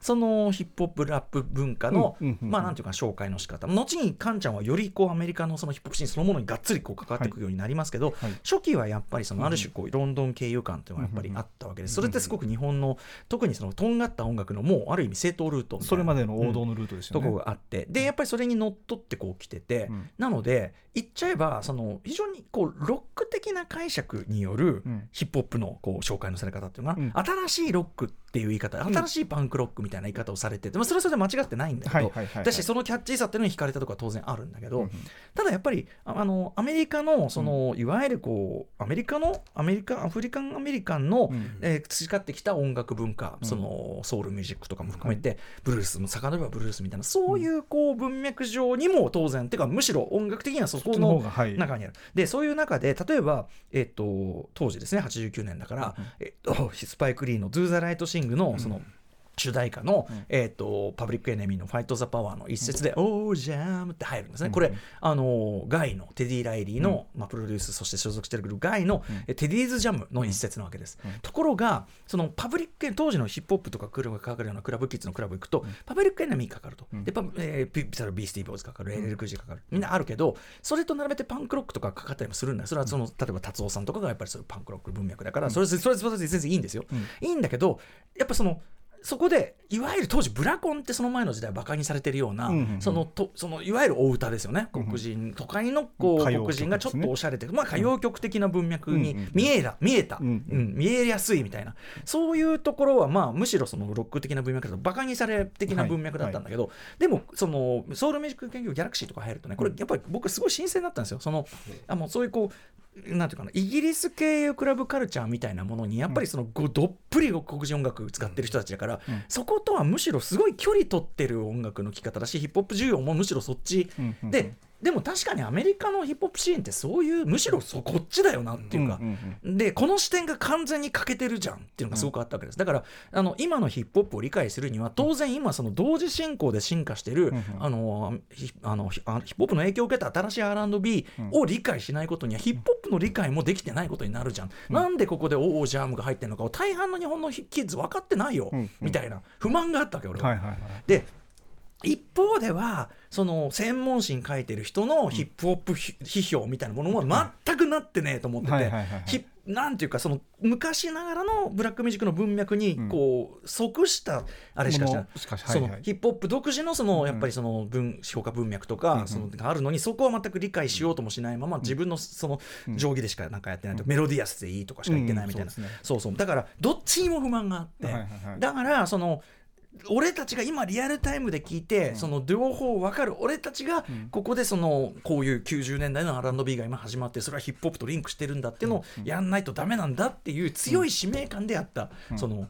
あの2冊でもあるんですよ。なのでその,、えっと、その2冊通じて両方通じてある超特集でこれはマミーDさんがあの自分でこの1年生にして、マミーDが手がけたというか、マミーDがメインで仕切った特集なんですけど、えっと、フィーチャリングラップ特集、今で言えばもうラップがフィーチャリングされてるのが当たり前ですけど、その当時出たけであったんですよね、そのシンガーの名前フィーチャリング。例えばアル・B・シュア featuring スリック・リック、でプロデュースはテディ・ライリーみたいな、その感じがこう出たて増えでももうそれがもうちょっと追いつかないぐらい増えてきた時期で、それをまあこうい割とこうできる限り網羅して紹介するみたいな特集を同時にやってたりとか。つまりもう意図は同じです。つまりその歌物とかとヒップホップの進化は今同時に起きてるんだから同時にしてるし。どうそう融合もしてるし。うん。そうなのでのあの同時に見なければ理解できないんだと。そうじゃなければ例えば今ニューダンスと今そのいわゆるランニングマンとか当時ニューダンスって言ってましたけど今多分ヒップホップダンスって言われてるのもうんニューダンスのこのビデオを見ればそれで踊ってるじゃんっていう、この文脈とかも全然その今のクラブキッズとかこういうダンスのことは全く分かってない当時当時の日本のクラブキッズね、ロック的な文脈の人、だからやっぱ俺らはそこにも不満があって、だからそのというこうなんていうかな若いこう若いこう怒りと不満と、うんそうっていうのに燃えたこう啓蒙特集みたいな意味もあってこう出したのがそれでという感じなんです。はい、えーというような。なので、あのんこの2冊が、うん。まあ、ブラッシュステップそこにもいっぱいすごい出てるんですけど、はいはい。この2冊がライムスターの紹介としてはやっぱりあのふさわしいであろうということで。なるほどそれでこの2冊のチョイスだったんですね。す。つまり本当にライムスター組んだ当時のなんかこうこうじゃねえだろうっていうその,、うんうんうんその日本へのヒラップ紹介の中に対する不満みたいなものが全部入ってるっていう感じなんですよね。うんで、えー、とマミー・ディさんはもう当時からマミーっていう名前で、うんうん。あの中学時代のあだ名ですね。うん。今うんな何っつって。その綴り上はミイラだけど何これっつって、うんうん。まあわかんないですみたいな。あうん。そうなんです急に呼ばれたんでわかんないですみたいな。そうそうそうそうそう、えみたいな名前なんですけど、うんそう。で私スリックっていうね佐々木スリック四郎でペンネーム毎回みんなペンネームつける習わしなんですね。だかうんうんら細田ジャム秀夫さんなんですね、はいはいはいはい、うん。あそれその名残だったそうんいうだカール・ことですね M さんとか？そうそうそうそうそうそうそうそうとかアイスとかね、そういうことなんですよね、私はそのスリックなんですけどえっとこれはねあのね JB の曲で「スーパーバッドスーパースリック」っていう曲があって、まあなんかこうかっこつけてるみたいな意味なのかな、うんかっこいいみたいな。スリックスリック。のスリックスリックリックのスリック、そうそうそう。それでスリックって、まあ、ブラックミュージック的な文脈で当時そのいわゆるレアグルーブみたいなものがすごい今で言うネタものというか、うんがすごい好きで当時入ってきた当時はそれだったんで、最初にその1年生でなんか原稿書けって言われて、えーあれはダイナスティのねアルバムだよな初めて書いたの。そう。その時にうん。ペンネームで自分でつけたのがスリックということでした、まあ。え佐々木スリック四郎。佐々木スリック氏ですね。あそうだったんだ。はい。というような感じでございます。全然初めて聞いたそれ。でその佐々木氏まあ僕と D で、えっとすあれですね。ちょっとこう別冊とかに呼ばれて、うんうん。で僕はそのさらにそこからブラックミュージックレビュー月刊で書き始めるようになり、うんうんうん。でやっぱその当時の本当にそのヒップホップ批評みたいなものに、うんロック的なアプローチもブラックミュージック的なアプローチも両方不満だったんで、あのまあ攻撃的な、お前らは何一つ分かっていねえっていうような。まあ俺だって分かってなかったんだけどいやいやのまあ当時からするとねうんでもね。うん俺だって分かってなかったんだけど、あのでもヒップホップにはヒップホップなりの文脈が、あの批評文脈が絶対必要だし言論が必要だし。でもっと言えばそれが理解されてうちゃんとこう浸透しない限り、ライムスターでやろうとしてることのビジョンが、うん。あの分かるわけがないっていう。はい。はい。そう。っていうようなところに最終的にはね、まあ、同時にやってるんですけど、ライムスターで活動してるからなんでお俺たちこれ絶対いいことやってるのになんで分かってもらえねえのかなっつって、うん。それはヒップ俺たちが良いと思ってるヒップホップが理解されてないからなっていう、ん。ん。ん。そう。だからまあよく言うエピソードですけど車の中でなんかなっつって。でマミリーとでもさつってその俺たちがそもそも良しとしてるものを、うん。えー、と理解してちゃんと,、えー、と聞いてくれてるライムスターのね、曲を聴いてくれてる人ってどれだけいるかな今ねっつったら「うーんとここ?」っつってお互い、お互いですよ「うーんとここダメだ」っつって、うんみたいな。そっからってことですよね。僕自身はだからやっぱりその評論のまあ D はまたちょっと違う考え方もねずっとあったみたいだけど、まあそれも分かってお互いそこは、うん。あのなんていうかな議論したり反発したりでも分かってもらったりみたいなのなんだけど、そう僕はやっぱこう自分自身も批評的空間っていうのが絶対に音楽とか文化の発展には必要だっていう、それがないものは発展するわけがないぐらいに思ってる、今でも思ってるんで、うんあのー両輪でやるべきっていうやっぱ意見で、うんまあもちろんもともと好きだったっていう、うん。なので、えー、とブラックミュージックレビューで書き始め、ね。でそうこうするうちに新興ミュージックの、うん。もうよりヒップホッププロパーで好きな、えー平沢さん平沢一子さんっていうね、はい。えー一子さんから声をかけてもらい、ででまずは、えー、としクロスロクロスビートっていうロック雑誌でね。うんヒップホップページをちょっと書くようになちなみにその頃平沢さんが、うん。えっとなんていうかな起用したうん。イラストレーその当時まだ全然まだ そうね。イラストレーターがリリー・フランキーさんです。へあのコラムニストとして成功されるのはさらにその後です。まずはイラストレーターそうね。ですはい。平沢さんがある意味フックアップしたとした言ったもう過言じゃないと思います。リリーさんリリーさん、はい原稿が遅くて取れないで。トライでトライブコールドクエストの、うん。あのーだ誰のなんだかわかんない。そのイラスト描いて、うん、ファイフなのかな？わかんないけど、うん。ちょちょっと問題ある感じのイラスト描いて、本人たちがそれをインタビューの時に見て、うんえ？ってこうなったなっていう。ちょっとピリッとした事件がありましたね。で、その平沢さんにさらに、まあ、平沢さんも本当にヒップホップ好きで、うん。あのあれだったから働きかけて、日本でもソースみたいな、ソースっていうそのアメリカの当時のすごく権威ある、そしてめちゃくちゃ面白かった、えーハードな批評誌があって、はい。ソースのこういうひハードな批評的事情がある、あの、土壌があるから、うん。そのハマーだ、バニラアイスが出てきても、それを全部跳ね返して、うん。あのハードコアに戻すことができたんじゃないですか、つって、うん。日本でもそういうのないと、つって、うん。やりましょうよ、つって、うん。えー始めたのが、まあ、後のフロント、後のブラストという。そうですね。ん。もうククロストビート増刊号として出ましたからね。それでもその時は最初は、うん。あのそれでも白人要するにビースティが表紙が限界だって言われたし、うんうんあの特にクロスビートの文脈だとやっぱロック雑誌の中でヒップホップを扱うっていうスタンスだったんでいきなりね黒人アーティストじゃダメだって言われたの。そんな時代を今考えられないけどね。そう。とかもうちょっとね実は仮の名前もあってそれはもうちょっとクロスビートじゃないけどロック雑誌フューズっていうあのをクロスビート編集長から受けてで俺は、まあ今だったら分かんないけど、うん。そのフューズって全然ヒップホップっぽくないっつって、ヒップホップの言葉じゃないですうもんね、ん、でダメだっつって僕はそのそんなん嫌です。で最初はフロントラインって言ってたんだけど、うんそれはなんかすでに前例があるっつってじゃあじゃあフロントみたいな。うんうんうんうん。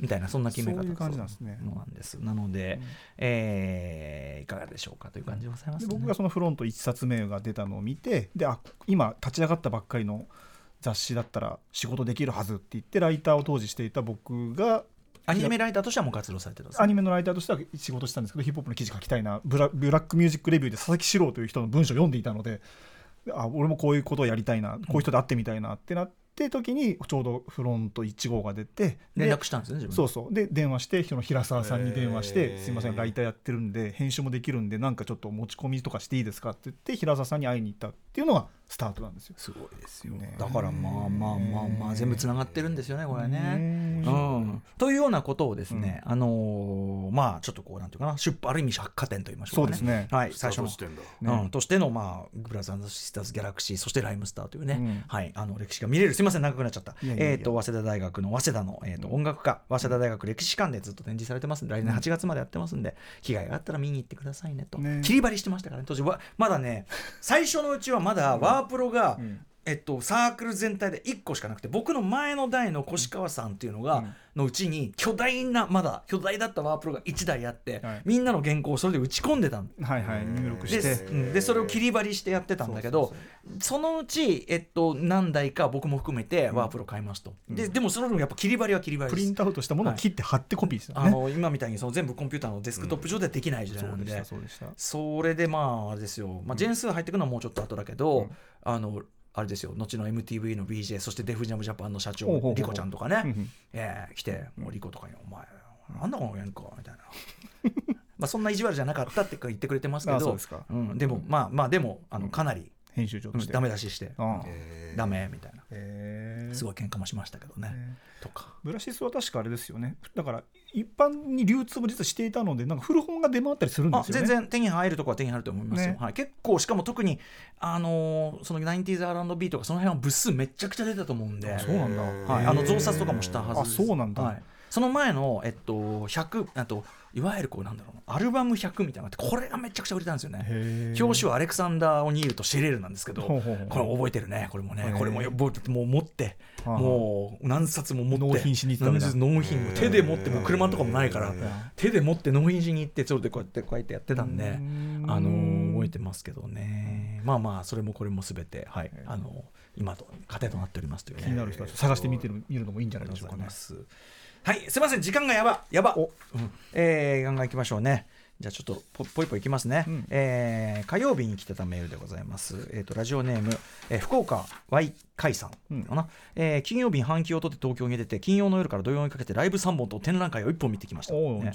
その中の1本、えー国立西洋美術館で見たキュビズム展、えー美の革命が良かったのでメールズメールいたします、うん私もねこの間あのー東博行って、はい。でその後あのー、えー東京都美術館のそのローマ展行って、うん。これあの詳しくはあのアマゾンオーディブル限定宇多丸分室ですごい話してますんで、えーその中でキュビズム展も行こうと思ったんだけどさすがに力尽きてちょっとねやめちゃったんですけどね、あの必ず行こうと思ってます、えーで福岡の Y 海さん、えーほとんど丸ごとキュビズムで20世紀初頭の若い画家が新しいものに全速力で全身全霊で食いついていくような荒々しさとスピード感にあふれている作品ばかりで正直疲れますが面白いですと、うん。だからこれもやっぱりある若い文化が立ち上がる時のパワーみたいなのあるかもしれないですね。まあそうかそうかそうか。うん、特にピカソはキレキレです、えー圧倒的にピカソがすごいです。特に見どころは肘掛け椅子に座る女性。並行して開催されている常設展の中に同じモチーフの約50年後ピカソ晩年の絵があってこれを見比べられるのがすごいです、えー。ピカソも人の子だなぁと老いを痛烈に感じる展示になっています。ぜひぜひ見てみてください。土曜日の朝一です。では空いてました。一瞬ですがピカソを独り占めてきた。ああすごっ。おーすごいね。えー。幸福な瞬間でしたよっていうね。僕が行った時はやっぱさすがに並んでましたけどね。なるほどね。そりゃそうだよね。夕方ぐらい。うん。そうだよね。あ今だから上野の森なかなかやばいことになってるんで、はい。ねあっちこっちでいろんなやついいのがやってるという。行ってみてください。えー展覧会もで言うとこんな方からもいただいてます。えー、アトロク写真担当の内林です。内林俊さんです。ありがとうございます。えー写真のねさまざまな特集とか、はい。あと雑誌写真でもおなじみ内林さんです。うん。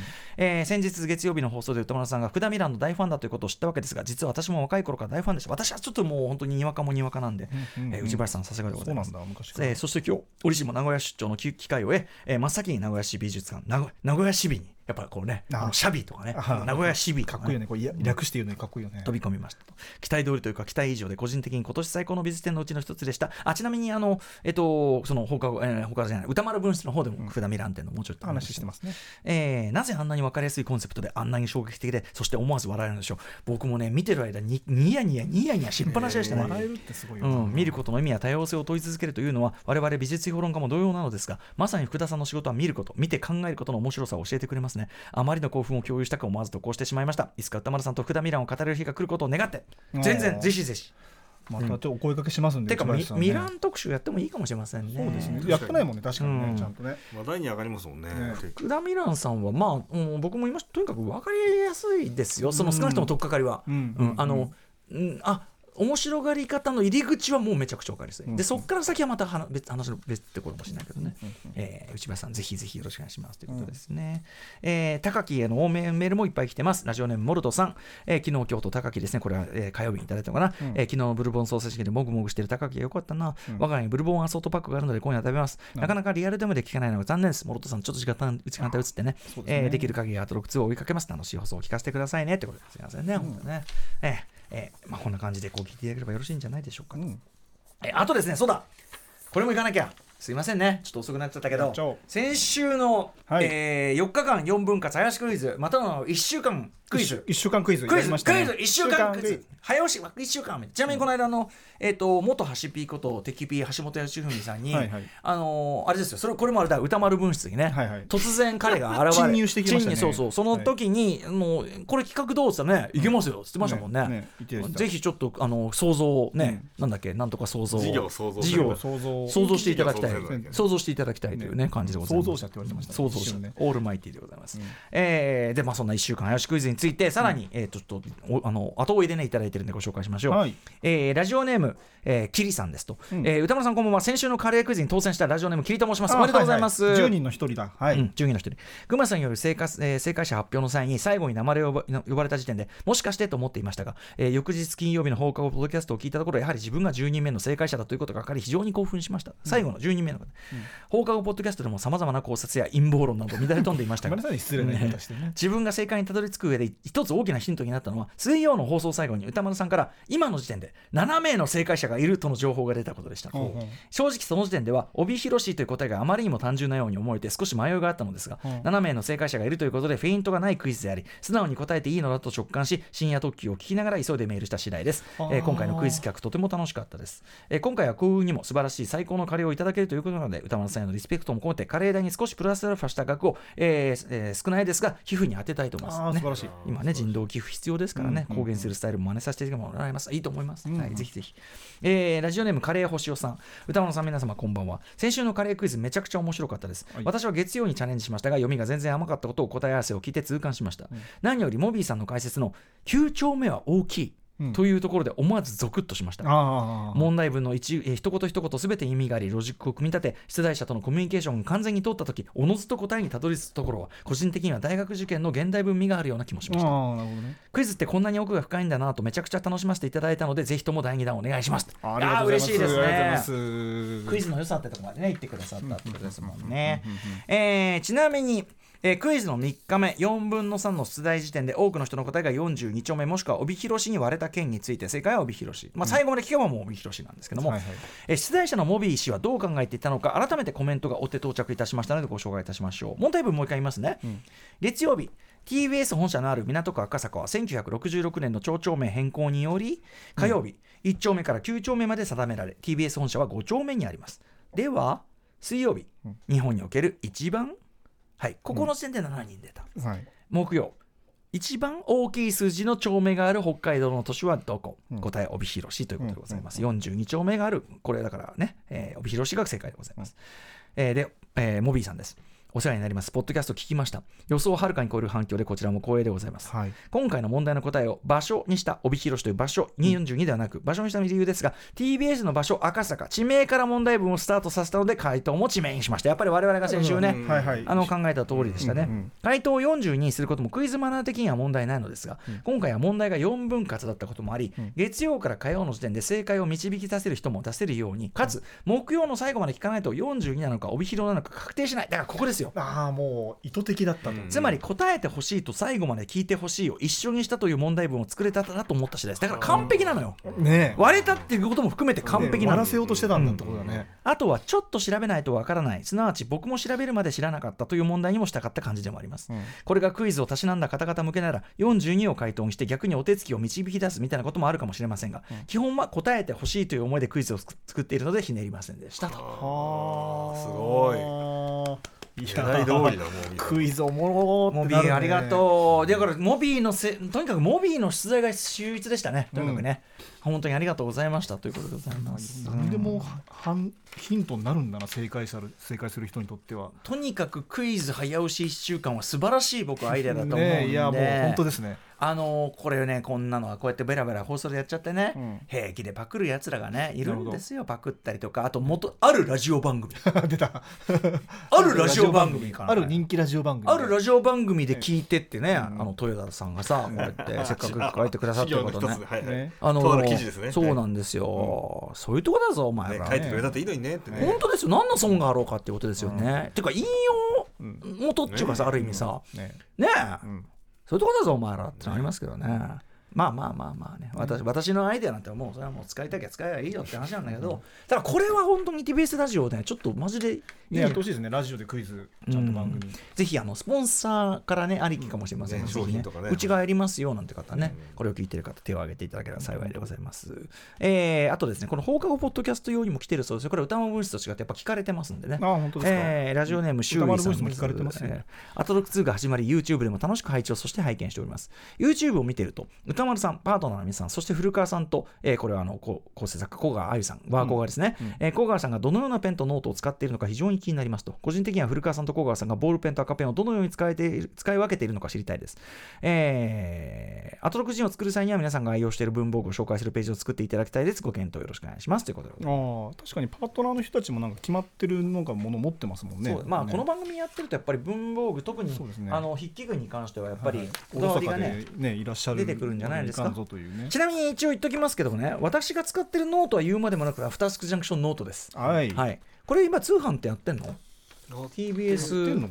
なんちゃらうんはいということで、もうぜひノートはこれ、ミドリさんから出てるね、MD ノートシリーズの、えーこの番組用というか、私が罫線をデザインしたパス、カスタムでございます。宇多丸エディションですよ、えーアフターシックスジャンクションノートを使っていただけるといいんじゃないかと思いますよと。まだ売ってるっぽいな MD ノート、ちなみに、売ってあのあ売ってますか、うん。ちなみに私あのずっとその長年エナージェル派だったのを、はい。ちょっとずつこういろんなものを試して変えていく中で、うんうん。今は、えっとあれって言ってたじゃないですか。あのこれ、えーとあのユニボーボール 1F です 1F ねになっ 1F たはい。のその結構細めのやつ。0.38かな。0.38あの細め細かく書けるからって、であの毎日の記録用は、まあ、別に大雑把に書く感じがいいからっていうんで、うん。あと可愛い字も書けるっていうんでサラサドライ0.5にしてるんですね、であのムービーウォッチメン用が、そのこのユニボール 1F はのい0.38うん。のつもりだったんですが、はい最近ほらこの間イコライザー評の時に、はい。その昔のさその自分のノートみたいなものを持ってきてあ参照しますよねで見比べたらそのまあなんとか筆跡の感じがやっぱ違うなと、うんうん10年うん近く前だから、うんでその時はまだエナージェルで書いてたんですけど、うん。見てたらやっぱエナージェルもいいなって思ってエナージェルいいんですよね。そうあやっぱエナージェルいいわって気もしてきて、うんちょっとその ユニボール ワン F は、はい。やっぱり全体としてはちょっと細すぎんのかなって気もしてきて、うんうんうんうんでえっとね実は先週から、うん。えっと先週からかな？先々週ああ先週からか。うんうん。先週からうん。戻してみました、あエナジェルに。うんエナージェルに。ちょっと仮に0.5で、うん。今回アンダーカレントは戻してやってみました。うんうんうんうん、問題ないですね。あーじゃあちょっとうん。エナジェルで行く感じですかしばらくは。わかんない。とにかくまあエナージェルはもう最もね、うん。もう安定感ありますよ最高のあれだ、まあ、うん。ちなみに高木もエナージェル派ですね。エナジェルですね彼はね。ええちなみに私エナージェルの中でもですね、うん。私が常に常備しているのは、えー、と0.5のしかも、えっとキャップ型のやつですね。キャップ型ですね。もいくつかあるんですけど、はいはい。あのーなんていうかな銀色の日本仕様のキそうですャップ型、ねユーロじゃないってやつユーロじゃいないやつです、ね。はい。はい素晴らしい。えーやってますけども、エナジェルはねやっぱりグリップがよくできててあの筆圧かける人でもかけない人でもグリップのホールド力が高いのであー。あのあのユニボール 1P って表面がつるっとしてて、うんうん。バラそれかっこいいんですけどやっぱ筆圧かけたりとか上に力がかかる人は、ね、滑っちゃうんですよねやっぱちょっねとあと細いのかな。かもしれないですね。ちなみにもう使いすぎて見てこのユニボール F、うん。本当は艶消し黒なのにもう持つとこね。持つとこツルッツルになってる。これはすごいな。うん。本当だ本当に使ってる人のグリップになってますね。そうなんですよ。素晴らしいね。これすごいですよねみたいな感じでございましてね、皆さん、はい。はい本当にね、あと、まあ、今週はね、まあ、うん。石山レンゲさんが出ていただいたり、まあ、うん。なかなかあの4週目ならではの良さ出たんじゃないでしょうかと。うん。ええということでございます。ねえ。じゃあ、来週のお知らせだけして、ちょっとね、ちょっと長くなっちゃったんで、そっか。話しましょうかね。およ。来週は何ですか？じゃあ、ちょっとそちら。はいよ、うん。来週はですね、えー、ともう11月の最終週になりますかね、うん。あ10月の最終週になりますかね、えーまず月曜日30日、えーここで、えーまずパートナーの宇垣さんが戻ってきまして、はい。特集はマブロンです。ああ。マブロンがついに特集枠に移行します。ねえ、うん。いやいや、でもね、やっぱり、あの、特に今回とかですね、まあ、ちょっと実際、その何をかけるか言いませんけども、うんあのフルでかけたり、うんうん。あとちょっとそのなんていうの洋楽のさこれが多分元ネタだと思うああそういう比較をちょっとやったりとか、そういうのとかもできるんであいいと思います特に今回はねあのね元ネタっつってもパッと聞いて分かる元ネタというよりは、うん。この曲のこのこの部分だと思うんだよ みたいなるほなどなるほど。やつをちょっとやろうと思ってるんで、はい。あのーまあいいかなっていう感じですかね。はいはいはい。という感じで、えーいつもより拡枠が拡大になったえーマブロンを特集でやってカルチャーワンショットは、えー東京モーターショー改め東京モビリティショーというんですか今は、ええ。えーのレポートを皆川アナさんがやってくれると。皆皆川皆川玲玲奈さんは。皆川さんはね、まあ、あの本当にアンディ級と言っていいようなちょっと若干ちょっと若干ヤバめな車好き。ピーキーだという。宇垣さんとのね同期でもあるということで、はい。あのー非常にかなりこう、ヤバめだというふうに聞いて出ますんでますよねこれ実は皆和田君も現地に行かれたそうで、行きましたね。ジャパンモビリティショーですね。うん。ジャパンモビリティショー2023うん。行ってきました、皆川さんどうですか？面白かったですね。僕車はそんなにさほど詳しくないし免許も持ってはいますがうん。ウルトラスーパーペーパードライバーなので、ええ。これも持ってないし運転もしないんですけど、うん。やっぱりこう行くとですねこう世界の各国の、まあ、日本日本も含めてやっぱ最高技術の展覧会で、もう全てかけたね。うん。もうみんなもねもうドヤーってもうかましいワシントンだらけなんですよもう。かましかましワシントン。はい。すいませんかましわしいとはいはい。我々英語ですいませんね。かましと生きにのもうね展覧会でこれやっぱ見てて上がるんですよ。やっぱこの車かっけえとか。えここまでこんなのできんのとか。やっぱさ博覧会はさ博覧会博覧会はさ、はい。出す側のモチベーションあんの基本だからね。そうそう 本当もう。かまし基本だからね。あのだからさ、うん。その今どこぞのさ、はいあの今やってる進行中のさ、いはい。博覧会。あの各国のモチベーションない風なさ、そうそうね。誰もモチベーションないモ時チベーションだし、俺たちも別にねえしさ。客もねえし。あの内風のその、もう博覧会ダメだってダことですよね。ね。はいはい。もううちの車見てうちの技術見てってそもう上がりますね見てるだけで、うんうんいやちょっと。楽しみですね。あとまあ皆川さんのピーキーぶりちょっと楽しみにしてる、すねさあそして、はい、そんなえー月曜日の次、えー10月31日10月最後はこれ日比さんが実はちょっとな遅めの夏休みお休みを取られている。だってさ、キングオブコントの日とかいやー大変でしたね。そして素晴らしかかったですねあの日の司会ぶりもね。ちょっと日比ちゃんにねちょっとあの時間は経っちゃうけど、帰ってきたらちょっとキングオブねね。話も聞きたいですけどね、あ今年キングオブコント僕ちなみにうん。初めてリアルタイムで全部見て、あそうですか。はい。あの今までは録画で見たりとか結構遅かったんですけど、うんうん。あのリアルタイムで見てやっぱリアルタイムの良さがありましたね。ありますよねやっぱね。うん、ちょっともう立ち上がって拍手しちゃっててか泣きながら拍手したりとか ね。笑い泣きしながらもう拍手みたいな。みんな見るの分かりますよねやっぱ面白いもんね、今年は良かったんじゃないですか？と思います、うん。はいすごく良かったです。はい。うん。ということで日比さんお休みなので篠原里奈アナウンサーがやってきます。はい。でその篠原里奈さんを迎えての特集が KK ボックス、えーという、えーまあ要はアジアの音楽を専門にしたサブスクリプションサービスさんとのこうあのコラボ企画で、えー台湾のおすすめの音楽を聴いていこうということで、ゲストがガオ・イエンさんという漫画家であり、はい。えー日本の文化そして台湾の音楽にも詳しいという方がゲストで来まはい。す。、ガガンさん前あの作品をね紹介そうですね。えっとなんだっけ？えっと緑の窓、緑の窓。はい、うん。ご紹介しました、ね。はい。はいガガンさん、はい。えー楽しみです。ではい、えーカルチャーワンショットが、えーアジアつながり、台湾つながりということで、えー、タイタイブックスというね、えー台湾の本を輸入したり、本翻訳して出版している人たちのタイタイブックスの三浦さんが来て、おすすめの台湾の本を紹介してもらいます。篠里奈さんはほらあの中国のさ重慶史がすごくさ興味があって、うん。なんつってさ、うんまあ多分アジアンジャンクションねこれアジアンアジアンカルチャージャンクション、アジアンミュージックジャンクション的なところあの相性いいはずなんだそうなんですよね。うん。えーというのもある。ちなみに、えっと、放送後は、えっと、KK ボックスさん限定の、えっと、またあの延長ポッドキャストと言いましょうかね。そうですね、そうですね。はい、でこれあの KK ボックスさんのもちろん収録曲うんを流れてるポッドキャストなんで、ポッドキャストですけども曲も聴けると、いいですね。うんいうことだと思いますよ多分ね確かね、うん、そうです、はいそうです。うんはい。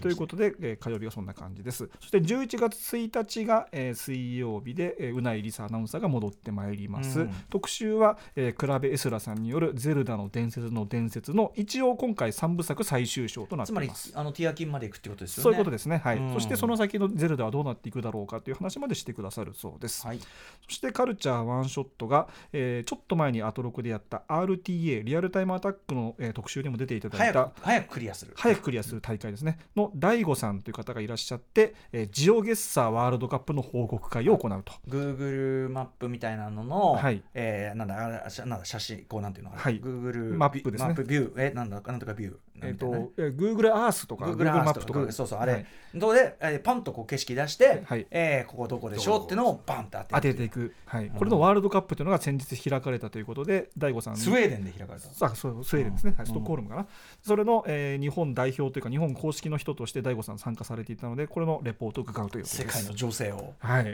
これ世す界のごいですよ。世界の人が世界のいろんな場所を当てるってさ ビビりますよどういう理屈なの、ね特に日本の地名とかをだっていやそうそ以うさ外の人が。東京とかじゃないじゃん。そうそうそうそう。ば番地とこまで行くわけです、はい。最終的には。すごいですよね。当然僕ら自身が分かんないんですてかさ東京なんかさ、うんそのうんその皆さんご存知の通り住所とかさ全然ロジカルにできてないから、そうですね。俺らだって無理じゃん無理です無理です。はい。のを当ててくんですよ。東京は何回とかあるんですか？多少は。東京はどうなんだろうな。例えばあの目印になるものは多分多いと思うんで。東京までは限定できても東京のどこかっていうのはね、うん。でも海外の人が平気でバンバン当ててくるこの恐ろしさ、うん。まあまあまあまあ、ねはい。というので、とはい、その楽しさがあると思います、うん。そして木曜日は、えー熊崎アナウンサー戻ってきて、えー11月2日ですね、えー映画表は、えーなんだっけタイトル正式なの北極北極百貨店のコンシェルジュさんが、えーガチャで当たって決まりました。歌丸さん評論よろしくお願いします。そして、えーっとミュージックゾーンライブダイレクトに来ていただけるのはあちょっと待ってくださいね。大平瑞希さんとスカートサービアタルさんのコラボライブ。あいいですねはい、はいありがとうございます。いいですね。楽しそうですね来週もね、うん。うん。ということで、まああのね、あのー北極百貨店のコンシェルジュさんをそもそも紹介していただいたのは澤部さんですからそうですね。あとはい。本当だ本当だ、うん。いいちょうどいいタイミングですねということでちょっと長々となってしまいましたがねそうですね。えー放課後ポッドキャスト本日ね、えっと、10月26かけて27はこんぐらいにしといてちょっと10分ぐらいでいい。そんな長くなくていい、うん。あのアンダーカレント。なるほど、あの完全ネタバレ、うん。えっと、ラストの解釈編っていうのをちょっとだけはい。おまけでくっつけていいですか？もちろん。やりましょう、はい。こっからだから完全ネタバレなんでできれば映画を見た人のみ聞いてほしいというやつですね。ここからがはい。えー、いず今今泉ね、えー、力也監督最新作、えーアンダーカレント」本日ムービーウォッチメンやりまして、うん。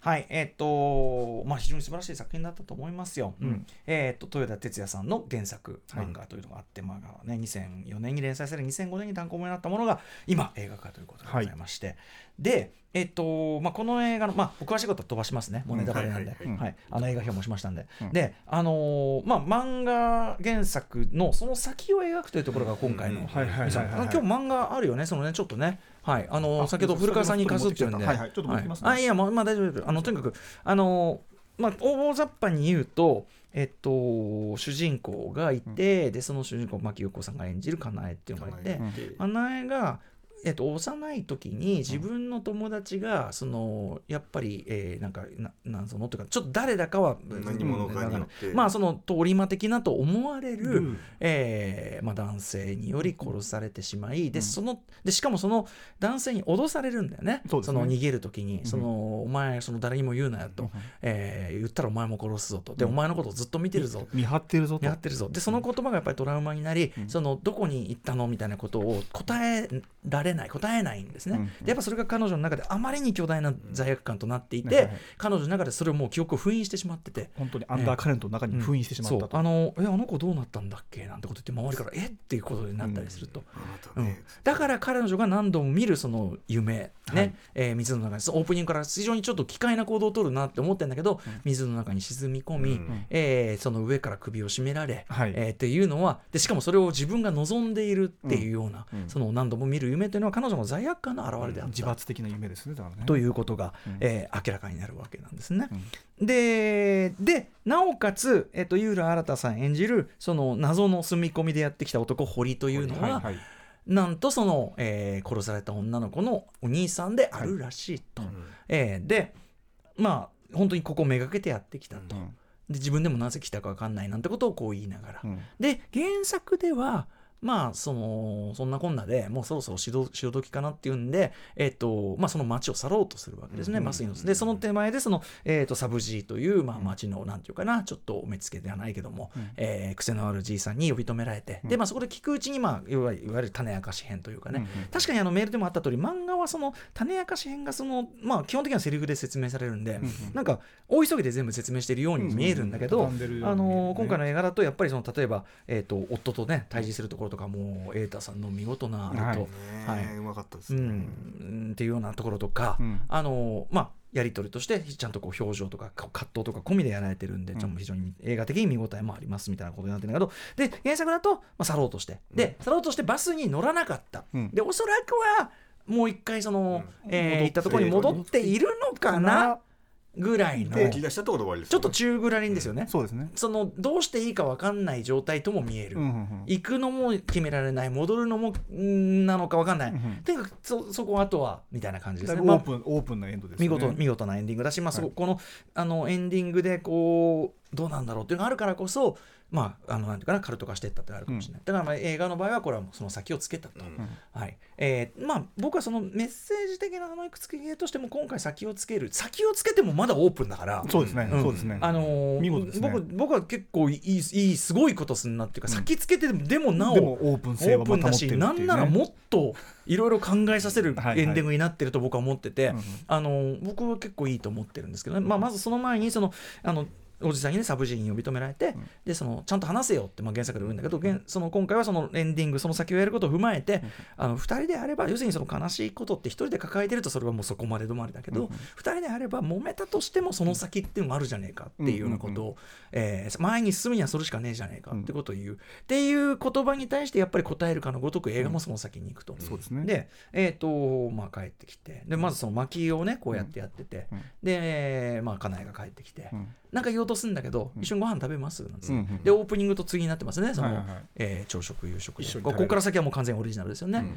ででもいいなと思うのがやっぱりその最初に食ったのがお互い食ったのが土壌で、で土壌はあれ苦手だったでしょうと、うん。みたいなことを言うと、うん。でやっぱそこでその本当のことを言うっていうのかな、ね。お互い。その時実はは私もね。そう。う実は私もや苦手なのよ、うん。一歩だけちょっと本当のことを言う。と、うんうんでそこで堀が泣き出す、急にねでどうしたの？って言って横に今まで向かい合ってねたのが、ね横で横にこう行くという感じですね、でそこでまあ意を決して、えー、あゆらたさん堀が、うん。実は私には妹がいるとって言いましたでその妹の名前はこうこうこうです。て言ったところで、えそれを聞いている牧陽子さんの顔っうん。ていうところでパンってこう消えると。あ流れんと。聞いてあ違う違うまだ出てまだ出てまだ出てまますだ出てます。パンって消えて。まあだ確かにそこで終わったって別に、あのーなしじゃない終わり方ですけど。ねでパンと変わってこのあのちょっと今日表の中で言わせちゃいましたけどあのこれも映画ならではのアレンジですね。その毎回黒みが入って、うん。であの月が入ると、うん。要するに季節6季節の変化11月時間の変化が入る。これやっぱこう黒みが入ってポン黒みが入ってポンっていうね昔ジム・ジャーマシもやってたような手法ですけどこれがやっぱ映画ならではのこうリズム。時間芸術たる映画のうん。リズムっていうのを作り出してこれもいいアレンジだなと思うんですけども、で、まあ、まさにブラックアウトポンってして、うん。えどうなのって思ってるとそのいつもの、えー飼い犬をこう散歩させている非常に象徴的にも見える道を、うん。最初かなえが一人でこう、あ犬を連れて。でああやっぱりかなえは追い出しちゃったのかなとか、うん。一人になったん人になったのかなって思うとか結構はい。一緒に散歩してるとはちょっと言い難い距離で、はい後ろを、えー堀がはい歩いてくる、はいでそこでアンダーカレントとっていう文字が右下に出てくるんだっけ。で、はい、エンドロールが出て、うん。えー細野さん。ちなみに細野さんの楽曲あのアンダーカレントってタイトルがついた今回のテーマ曲いろんな素晴ら他の曲もすごいいいんだけど、ですけどそれもやっぱり非常に美しいあの流れてくような何かがずっと流れてくような、うん。顔の流れを思わせるような美しいメロディーなんだけど、うん。やっぱね終わりまで聴いていくとちょっとこうダークっていうかちょっと重くなって、うんうんうん。なんていうか先にはいろんなことあるだろうなって感じが、うんうん先って必ずしも明るいだけじゃないなっていう感じがする終わりになってこれも見事な要因なんですが、で、えー私が言いたいのはそのこのラストの解釈ですとはいいうことですよね。はい。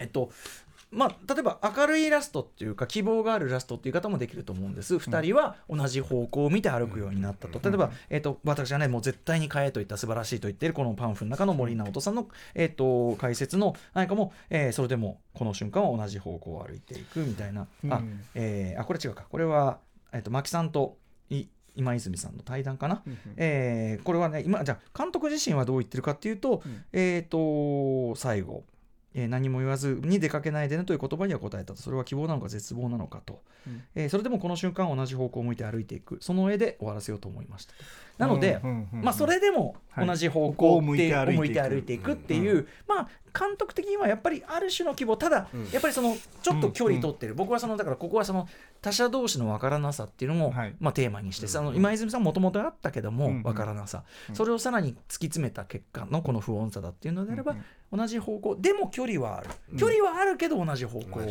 ていうバランスっていうのが多分一番本当な解釈だし、これが本当な解釈ですうん、ただし、まあ、今それですっていうことだと思うんです。で、えーでね、あとね、そうあのね、あの、えーっとね、あの人もね、だからさっき言った、うん。森さんもね、うん。あれ、森さんのとこどこ行っちゃったかな？森さんの、あ森さんも全てをさらけ出した後それでも堀は全てをさらけ出した後かなえと同じ方向に歩いてこのね最後の方のねかなえさんあの森さんの文がすごい分かりやすいんだよね、えー恋愛恋愛映画の名手って言われてるけど、うん。恋愛という主題の根底、えー底流に潜ればそれは他者といかに関わるかとの問題を本質的に突きつけるはずだ、うんうんうんうんもうもう全く同意でございますね。で哲学者のジャンポール・サルトルは地獄とは他人のことだとカッパした。ねまさにそういうこと、うんえーしかしそれでも堀は全てをさらけ出したと、えー、かなえと同じ方向に歩いていくのだというまあ同じ方向。にもちろんもちろんもちろんもちろん同じ方向は同じ方向ですよ、あとねこの僕がすごくね吉田さん吉田大輔さんというね、方の漫画論と、その要するにその漫画はそのずっとかなえが前に進めないっていうのをずっとみこう右側を向いてる、うん。えー絵の顔の向きで表現漫画的表現でやってで途中から左を向くように、はいはい。読むと本当そうなんですよ。読み方の流れに沿っていくと、うん。うん。うん。本当にそれが計算されてて、あのー最初にそのあれですよ友達の菅野と話すところで初めてちょっと要するにそのこういうことがあってなるほど初めてそこでやっぱ左が出てくるんですよ。自己開示できた時にね。そうとか。なるほどね。うん、よくできてるんですけども、まあ、その上で、えっと今泉さんはその映画的に置き換えてると。でラストは右でも左でもなく奥に進む、画面上の奥に奥に進んでいく。でこの奥に進む動きっていうのは漫画は難しいんだと。うんえーなるほどなるほど。え2人がこれまでとは全く異なる方向へと人生を進めていく意思が約45秒の静筆なラストシーンの違いをみなぎっている。この45秒をと見るためにこの映画があった。この45秒が表現されるためにアンダーカレントは映画となった。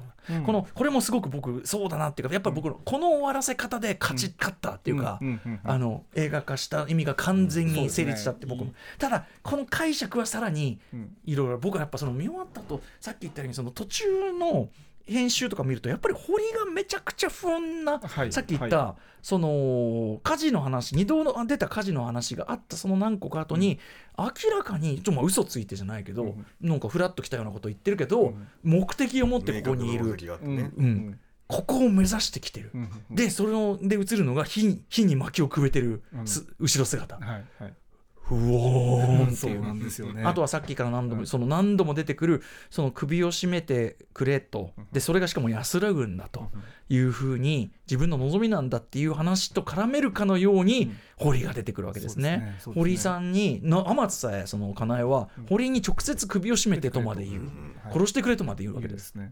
でそれに対して堀は何どうするかというと、まあ、ある意味見守るかのように、はいこう優しく顔を撫でてあげるというようなことをするわけですよね。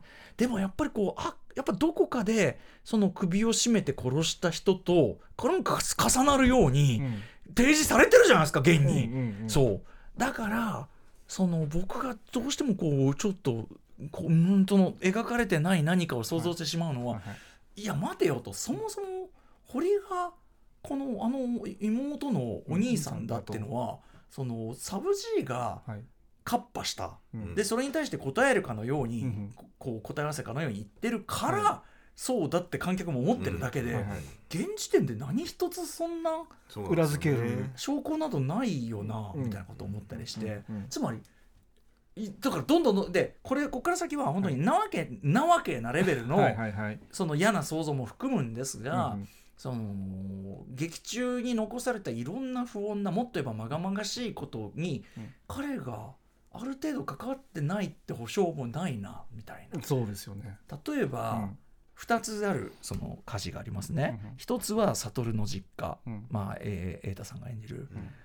あれもねうん。悟はちょっとあまりにも何にも言ってなさすぎですよねやっぱり。うんうんうん。嘘ついたとしかね。うん、ていうか、ほうん。なまあそのこの間どうしてた？でなぜも言ってないそうです。なぜも言ってないですね。し自分は嘘つきだしか言ってないんですよね、でだからでなんか言うたびに顔曇らせて、ん。みたいなそこは下向いてね。そういうたさうん。とかさその保険証を送るからちゃんとした住所今度送れよっていう時にまず嫌っていうじゃないですか、うん。うんいやいやうんありがとうみたいな。そうそうそう。だからつまりもう姿くらます気満々みたいな、うんうん。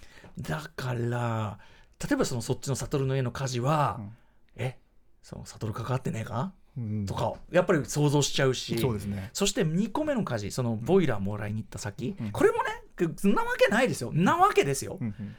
でもそのボイラーってそもそも堀がいなくなったとしても風呂屋続けるためのうん。って言ってますよね、うん。あんたが言ってくれればいいけどねって言ってるわけですよ、うん。じゃあ逆に言えばボイラー手に入らなかったらしばらくは抜けるわけにいかないわけじゃない、うんで行ったら火事になって急に、はいはい。でそのうちなんつな内海さんはいなくなって内海じゃねえかって言ってんだなんつって、うんえーまあ、あの漫画の方だともうちょっと内海であることの理由が書かれたりするんで、うん。まあ内海かなって感じその元の古谷の人かなって感じもするんだけど、もっと焼けちゃってんであとはね、あの全部焼けちゃってんね、うん。なんだけどなんかそのううがってますよ。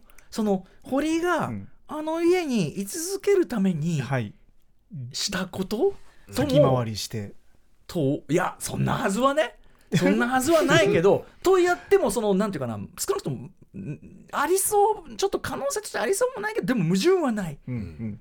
とかあともっと言えばですよ。本当嫌なこと言うけど、はい。そのやっぱり何度も言うけど首絞めたってと、その堀が重ねられすぎてる途中で、はいはい。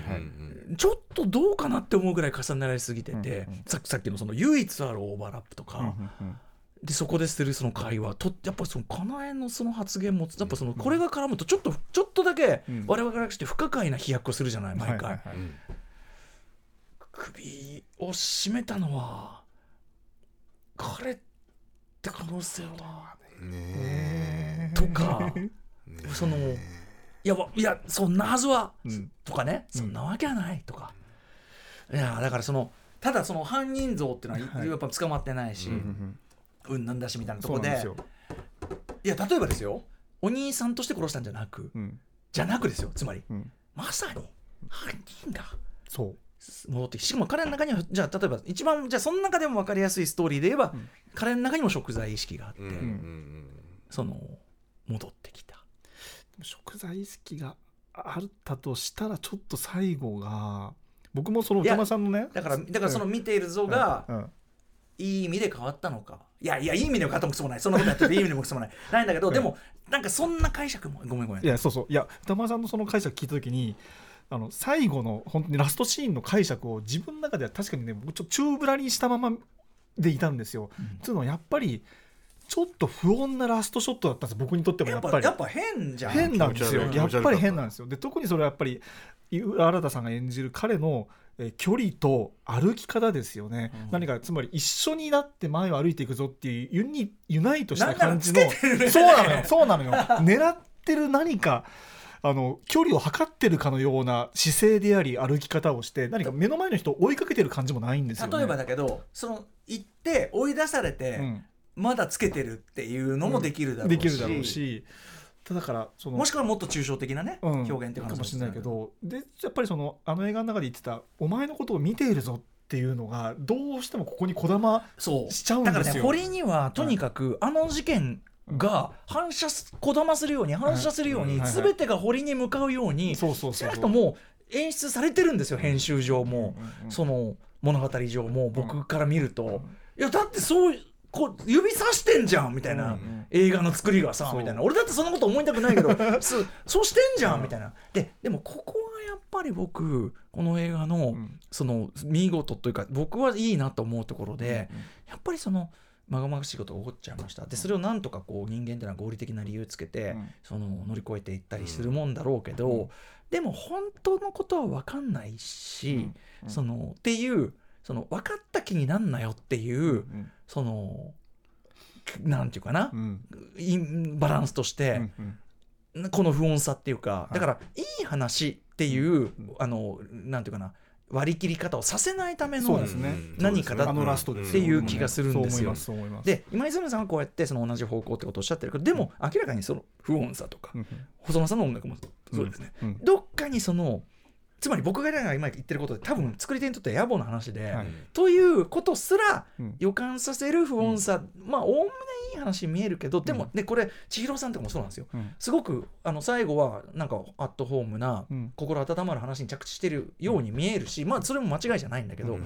でもその外側に、ま、あのそういえばあれってなんか変だったなとか、うんうんうん。千尋さんの過去ってやっぱちょっととどうなんだ？みたいな。あの人、うんこの人なんだ？みたいな、やっぱ残るようになってて、はいはい。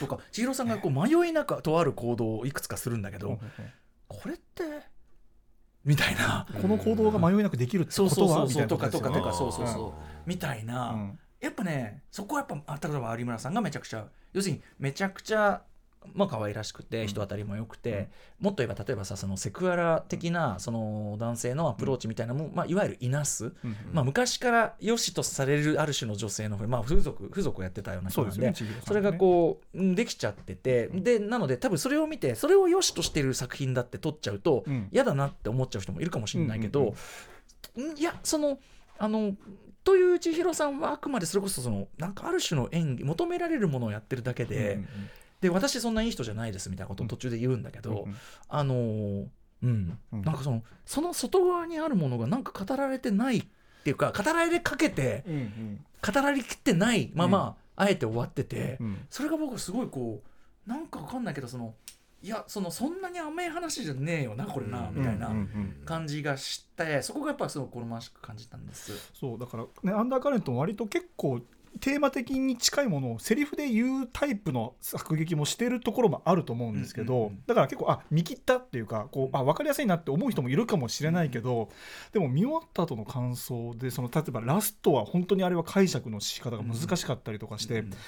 分かりやすく見やすいというのと同時にうん。解釈の余地をめちゃくちゃ取ってるっていう作りも同時にしてて。ね。だからあのさ言っちゃえばさあのいい感じってとこでかあの切り上げてもいいわけよ。そうですね。うん。ね。いい話だったって切り上げてもいいし、うん。それこそ細野さんの音楽はそうで、うんうん。あのメロディーは綺麗だし、はい。あのあいい話だったなっていうところで切り上げてもいいんだけど、最後までいくと、うん。いやなんかちょっとあれ？うん、あれって感じが、そういうバランスにちゃんとしてて。しててそうだから今ね歌丸さんも言ったけどちょっとフェーズが一個今泉監督上がったんじゃないかっていうのはなんかそういうのを聞いててあ本当にそうかもって思いましたね。ね、そのもともとある今泉さんの作風にもう一個こう、うんこう何かこう外側っていうか何かりっつうかなんつうんですかね。でそれがすごくやっぱ世界全体を何か暗示するようなこう、っていうかそこに考えを至らせるような広がりを持ってて、うん。そのいでこれど別にどっちが偉いとかでもなくて、うん。その今までの泉さんあの今泉さんの映画のうん。小ささとか可愛さとか、街の上でなんてのはこのこの小ささこそが最高の話なんだけど、うん。あのーやっぱりちょっとそのそのままでもいるわけでもないっていうか、なんかこうまあこう現状ですでに新境地で素晴らしい作品だと思うけど、なんかこう脱皮してるっていうあかあなるほど。感じがあんのかなっていうふうに感じられもします。でその触媒としていろんな原作ものを連続してやられてたりとか、うんあのーまあ、共同脚本やったりとか、うんあとはそのジョージョさんとやったりとかみたいなのがあったりするのかなって気もしなくもないような、うんうんうん。あのー同じに見えてちょっとこうやっぱこうグッとこうなってるなっていうね、うんうんうん。感じがするんですよそうですね。そうですねはいなので。今日のそれ話聞いてよかったです。だからラスト自分の中で宙ぶらりにしとくままだったんでそれ聞かないとでも、あの今泉さんご自身がですねその例えば格作のこれあそうか、えっと、森さんも挙げてらっしゃるけど「退屈な日々にさようなら」っていうのが作品があってこれもねその、えっと、いなくなった人を追ってって何かみたいな、まあ、確かに似たようなモチーフを扱ってるんだけどやっぱこっちはねオフビートなコメディ感が全体なんですね。だからねやっぱ今回みたいな基本シリアスってそうですね。いうのもかなりなかなかなあれでしょうし千尋さんでさえもうちょっとユーモラスだったんで、やっぱかなり今回は振り切ってる。しあのーね、もうそれこそ出てるメンツとかさ、うんあとそのガチョウの重みとかそして細野さんの音楽が相まってちょっと是枝作品うん。あなるほど。あー。なるほどにすらあるっていうかうん。確かに確かに確かに、うんぐらいの感じがあってうんそういうとこもやっぱちょっと拡張が一個上がってんなって感じもして、うんうんはい、もちろんねその先ほどの批判的メールにあったような確かにその、あのかなえがそのダメ男を許す話うんじゃ話、そううんそういう面もありますからねちょっとそのやっぱりそのまこれは牧さんのある意味存在感、うん。その一種こう包容感っていうか母性的な何かを感じてそのなんかこう姉御肌的な雰囲気も含めて、あのーであとインタビューを読むとねこれでもすごいおかしくて牧さんが、この場面もちろん原原作にあるまんまの流れなんだけど、うん。やっぱその瑛太さんとは最高の離婚とかね、うん。共演歴もあって、まあ、うん。した勝手しで勝手してる中をそのキャスティングしてるっていうのは今泉の意図でもあるんだけど、その思いっきり引っ叩いていいって言った時に、うん。そのうんうんうんっつって、ううんんつこうんつこ構いますよねあの瑛太さんがものすごい怖がっていたと。可愛いな。強そうだもんな。そう。でやっぱりその現実の私たちの関係だと私が引っ叩くよっつったらすっごいそれは怖いと思うのよと。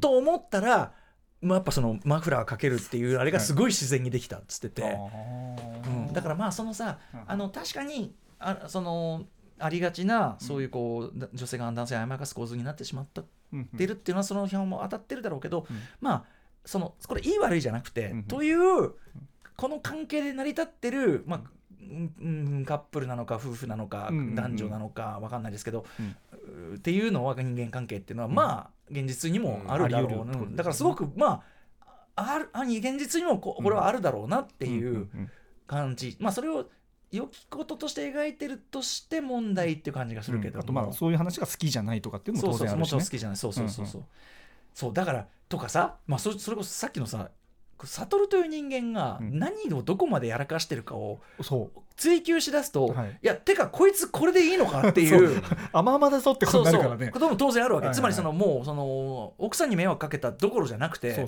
こうもっと犯罪にもっとハードなことも絡みかねてない、いやもっともそれこそね犯罪をしてるんだよ横領に関して言うと完全にうん。グ黒ですからね、なので、ねあの人間資格みたいな感じのね人ですけども、うんあのの主人公みたいな感じの人ですけど。いやでもなんかあのーそうなんですよね、まあだからもちろんそのあの嫌だなっていうのは当然わかるし、まあそれそれを考えるとなるほどなとはそれ思ったんですけどね、うん。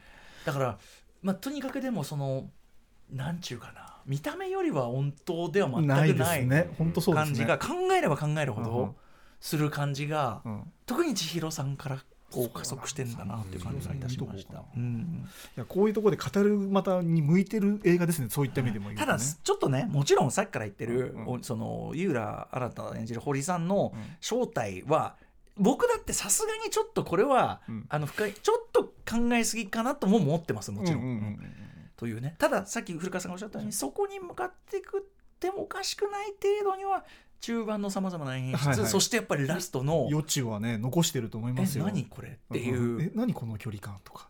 うん。これは何、だから僕普通に見ててやっぱあのえ明確な理由は言えないですけどやっぱ堀がやっぱあの事件の犯人なんじゃないの？ってずっと思ってました。あもう自然にそう思ってたね。自然に見てて、うん。あ犯人なんだろうなと思って見てて、うん。あもう犯人じゃないのか、ああ、うん。な？やっぱり。完全にそっち側で見てたわけ僕は僕はもう犯人だと思って見てたから。じゃあそのあながちうがちすぎじゃないんじゃないですかだからやっぱそのまあえっていうかその上続きというよりはその、うん、そうそうその作品のさっきから言ってるその今泉さんの作品の本質でもある他者っていうのの、うん。あのわからなさ。うん。まあそのもっと自分も含めてですね。例えば今まで扱って好きって何っていう、うん。好きってど何なのっていう、うん怖っみたいな。好きって怖っみたいな。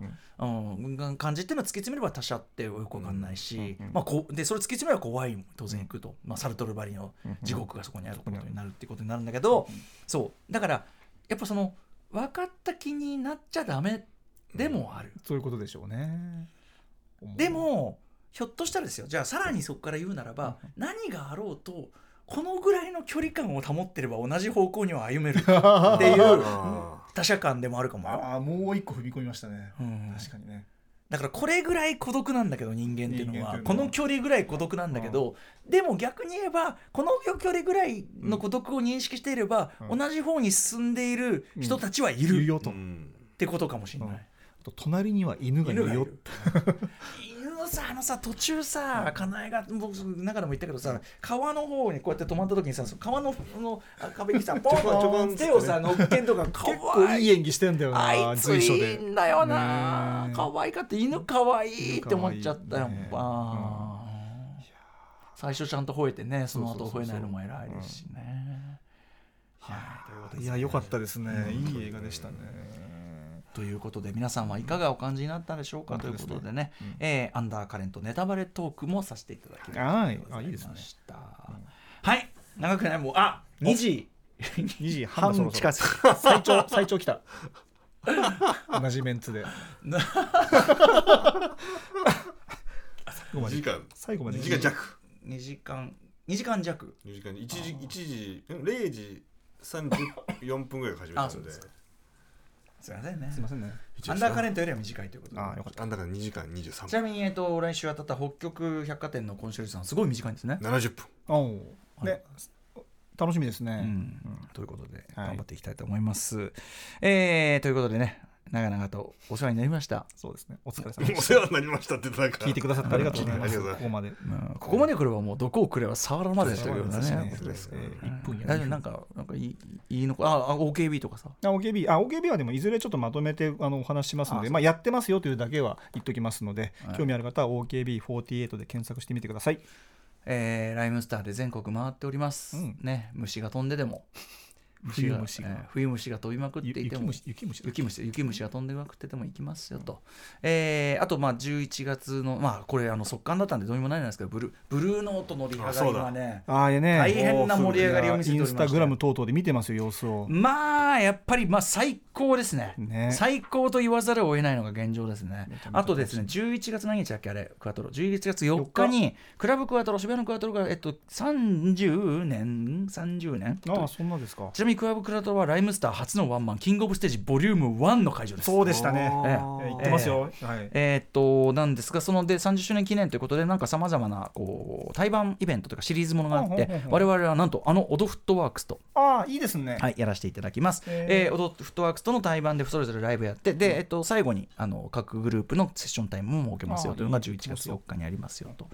えっ、と、あとなんだっけ。あ田中さん、35ですクワトロ。30 35周年。35周年、失礼しました、35周年です。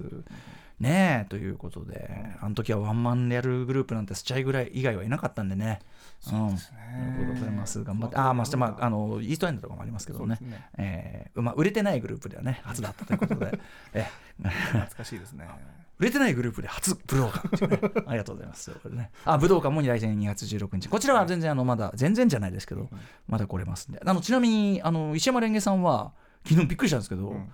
あのチケット買っちゃってって。すごいねこれはもう土屋レオさん、ちょっとき ちゃんと石山さん、ちゃんと爪の皮ね、あれ煎じて飲んでくださいってことですよね。多分石山さんは100もう全て分かった上であのレオさんのあの 失礼な話を聞いてると思うんですよね。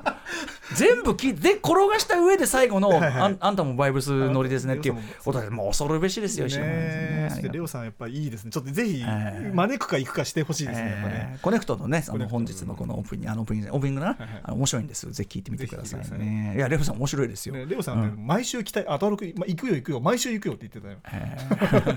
毎週毎週パでもートナーでねでもさそそのさそのさっきのあのトークのさあのレベルの認識で来たらなかなかさ あの損すんのあんただぞっていう。そこも含めてもうね早く会ってほしい。じゃあ呼びたいですえーよろしくお願いしすますということですけどね、はい。あとなんだっけ？えっとなんか言おうとしたんだよな。なんか言おうとしたの忘れちゃったよ。土屋レオさんの話してたら。レオさんですねレオさんの。パイセンちょっと。音楽的に。音楽的に。ね、えーなんだっけ？忘れちゃったよ。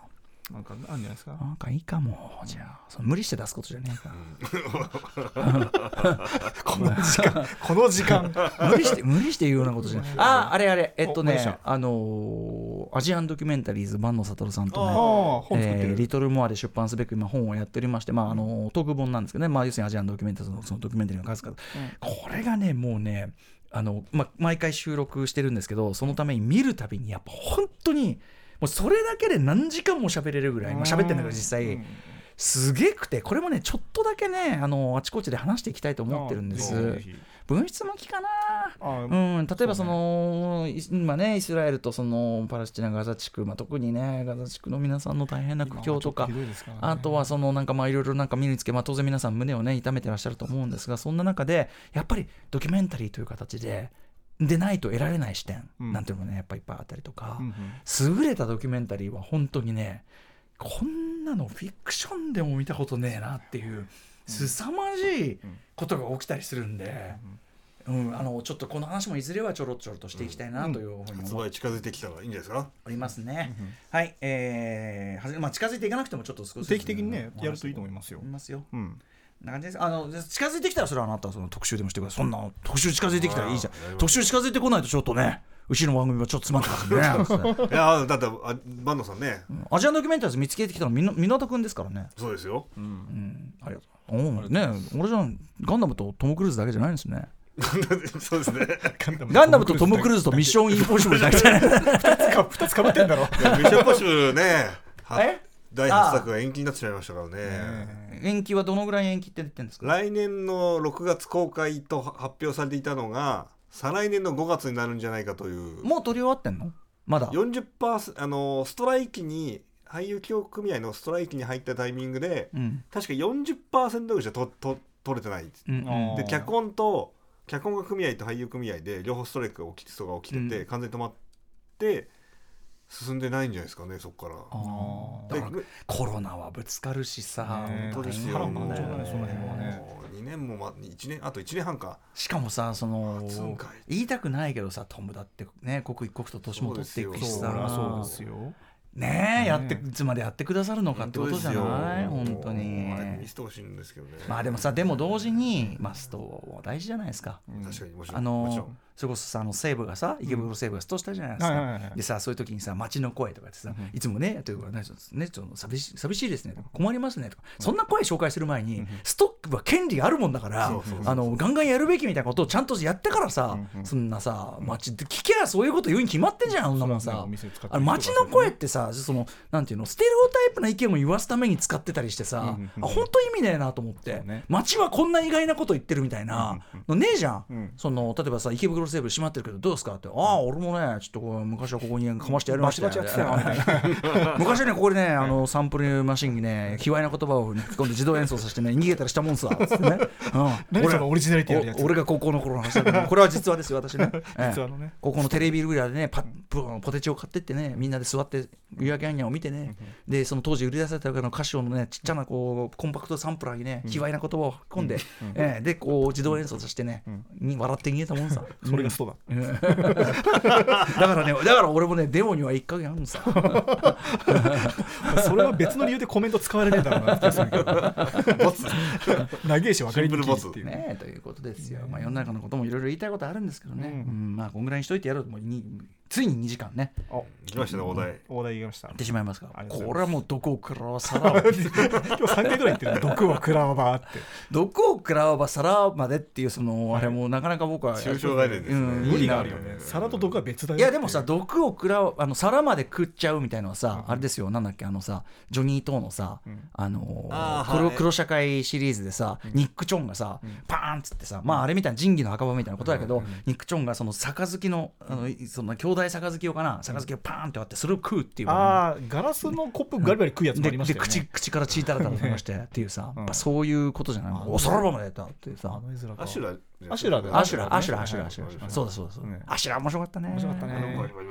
本当に食うんだと思ってびっくりした人人死にすぎなんだよ、う んチョン・ウンソンさんということでございますけどね。そんな思い出話してるとねそうですね。尽きないですねこれね。朝になるからね。うんさて次のトピックですが。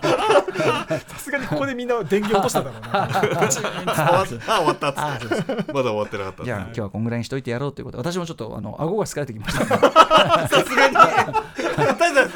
一人でえー一人でやってそうね今日一人の日でしたもんね。ラジオパーソナリティが顎疲れたらそれも休めのサイン。だちょっとねうん。いい加減にしろというね体からのライブもライブもありますよ。ライブも。SOS うん。ライブあるから本当にマジでね。確かに。私あの明日というか今日も忙しいんでちょっとね。うんありがとうございます。ということで、ここまでのお相手は、えー放送作家の古川光とプロデューサーの箕輪田とえーパーソナリティライムスター歌丸でございました。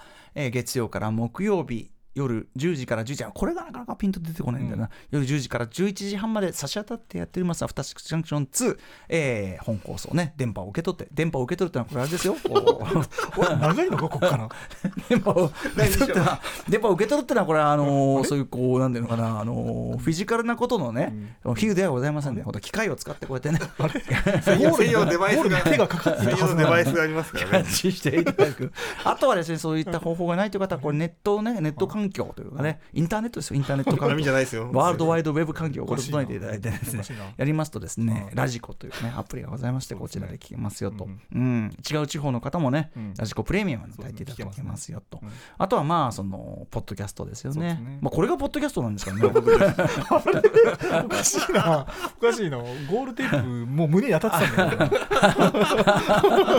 あとは YouTube ですよね YouTube YouTube まあまあまあ確かに YouTube の方では、えっと音はつきませんが、まあ、映像ということで我々のあたふたそのだからそのガチャが詰まった様なんてね。あれだってガチャが詰まった様をリアルタイムでやってるでしょ。数人の大人が本当に慌てふためく様わたわたが見れますから俺が2枚入れたとこもやっぱは見られてるわけよ。画角的にどうですかね？見えないか見えないかもしれない。画角的に見えてないからいまだにさやれさ八百長だなんだってさね。どうやって八百長するってんだよこの程度のことでさね。バカ野郎。ガラガラって言ってますあとそのサイコロにしなさい。ね昔でねあのやってたので戻せばなんてあるんだけど、サイコロだとやっぱ 6, 6個しかできないそうね先がね6マス目うん、やっぱやっぱいっぱいね今今だ9個とかありますから、うんあやっぱりガチャがいいだろうと、あまあガチャからコンコロリンとかいいんじゃないですかね、あとガチャもなんかコストかかってますからね。元で取らないですよ。あれはいくらしてるんですか？あれあれいくらあれはあれは多分カプセル込み込んで2万ぐらい。2万。結構するね超えましたそう2万して。でいつから使ってんだっけ？2013年から使ってる。ん。でもう10年使ってるんで。うん。ムービーウォッチメンになってからこっちね。そうそう。ちなみにさムービーウォッチメンってさ最初の工場でさ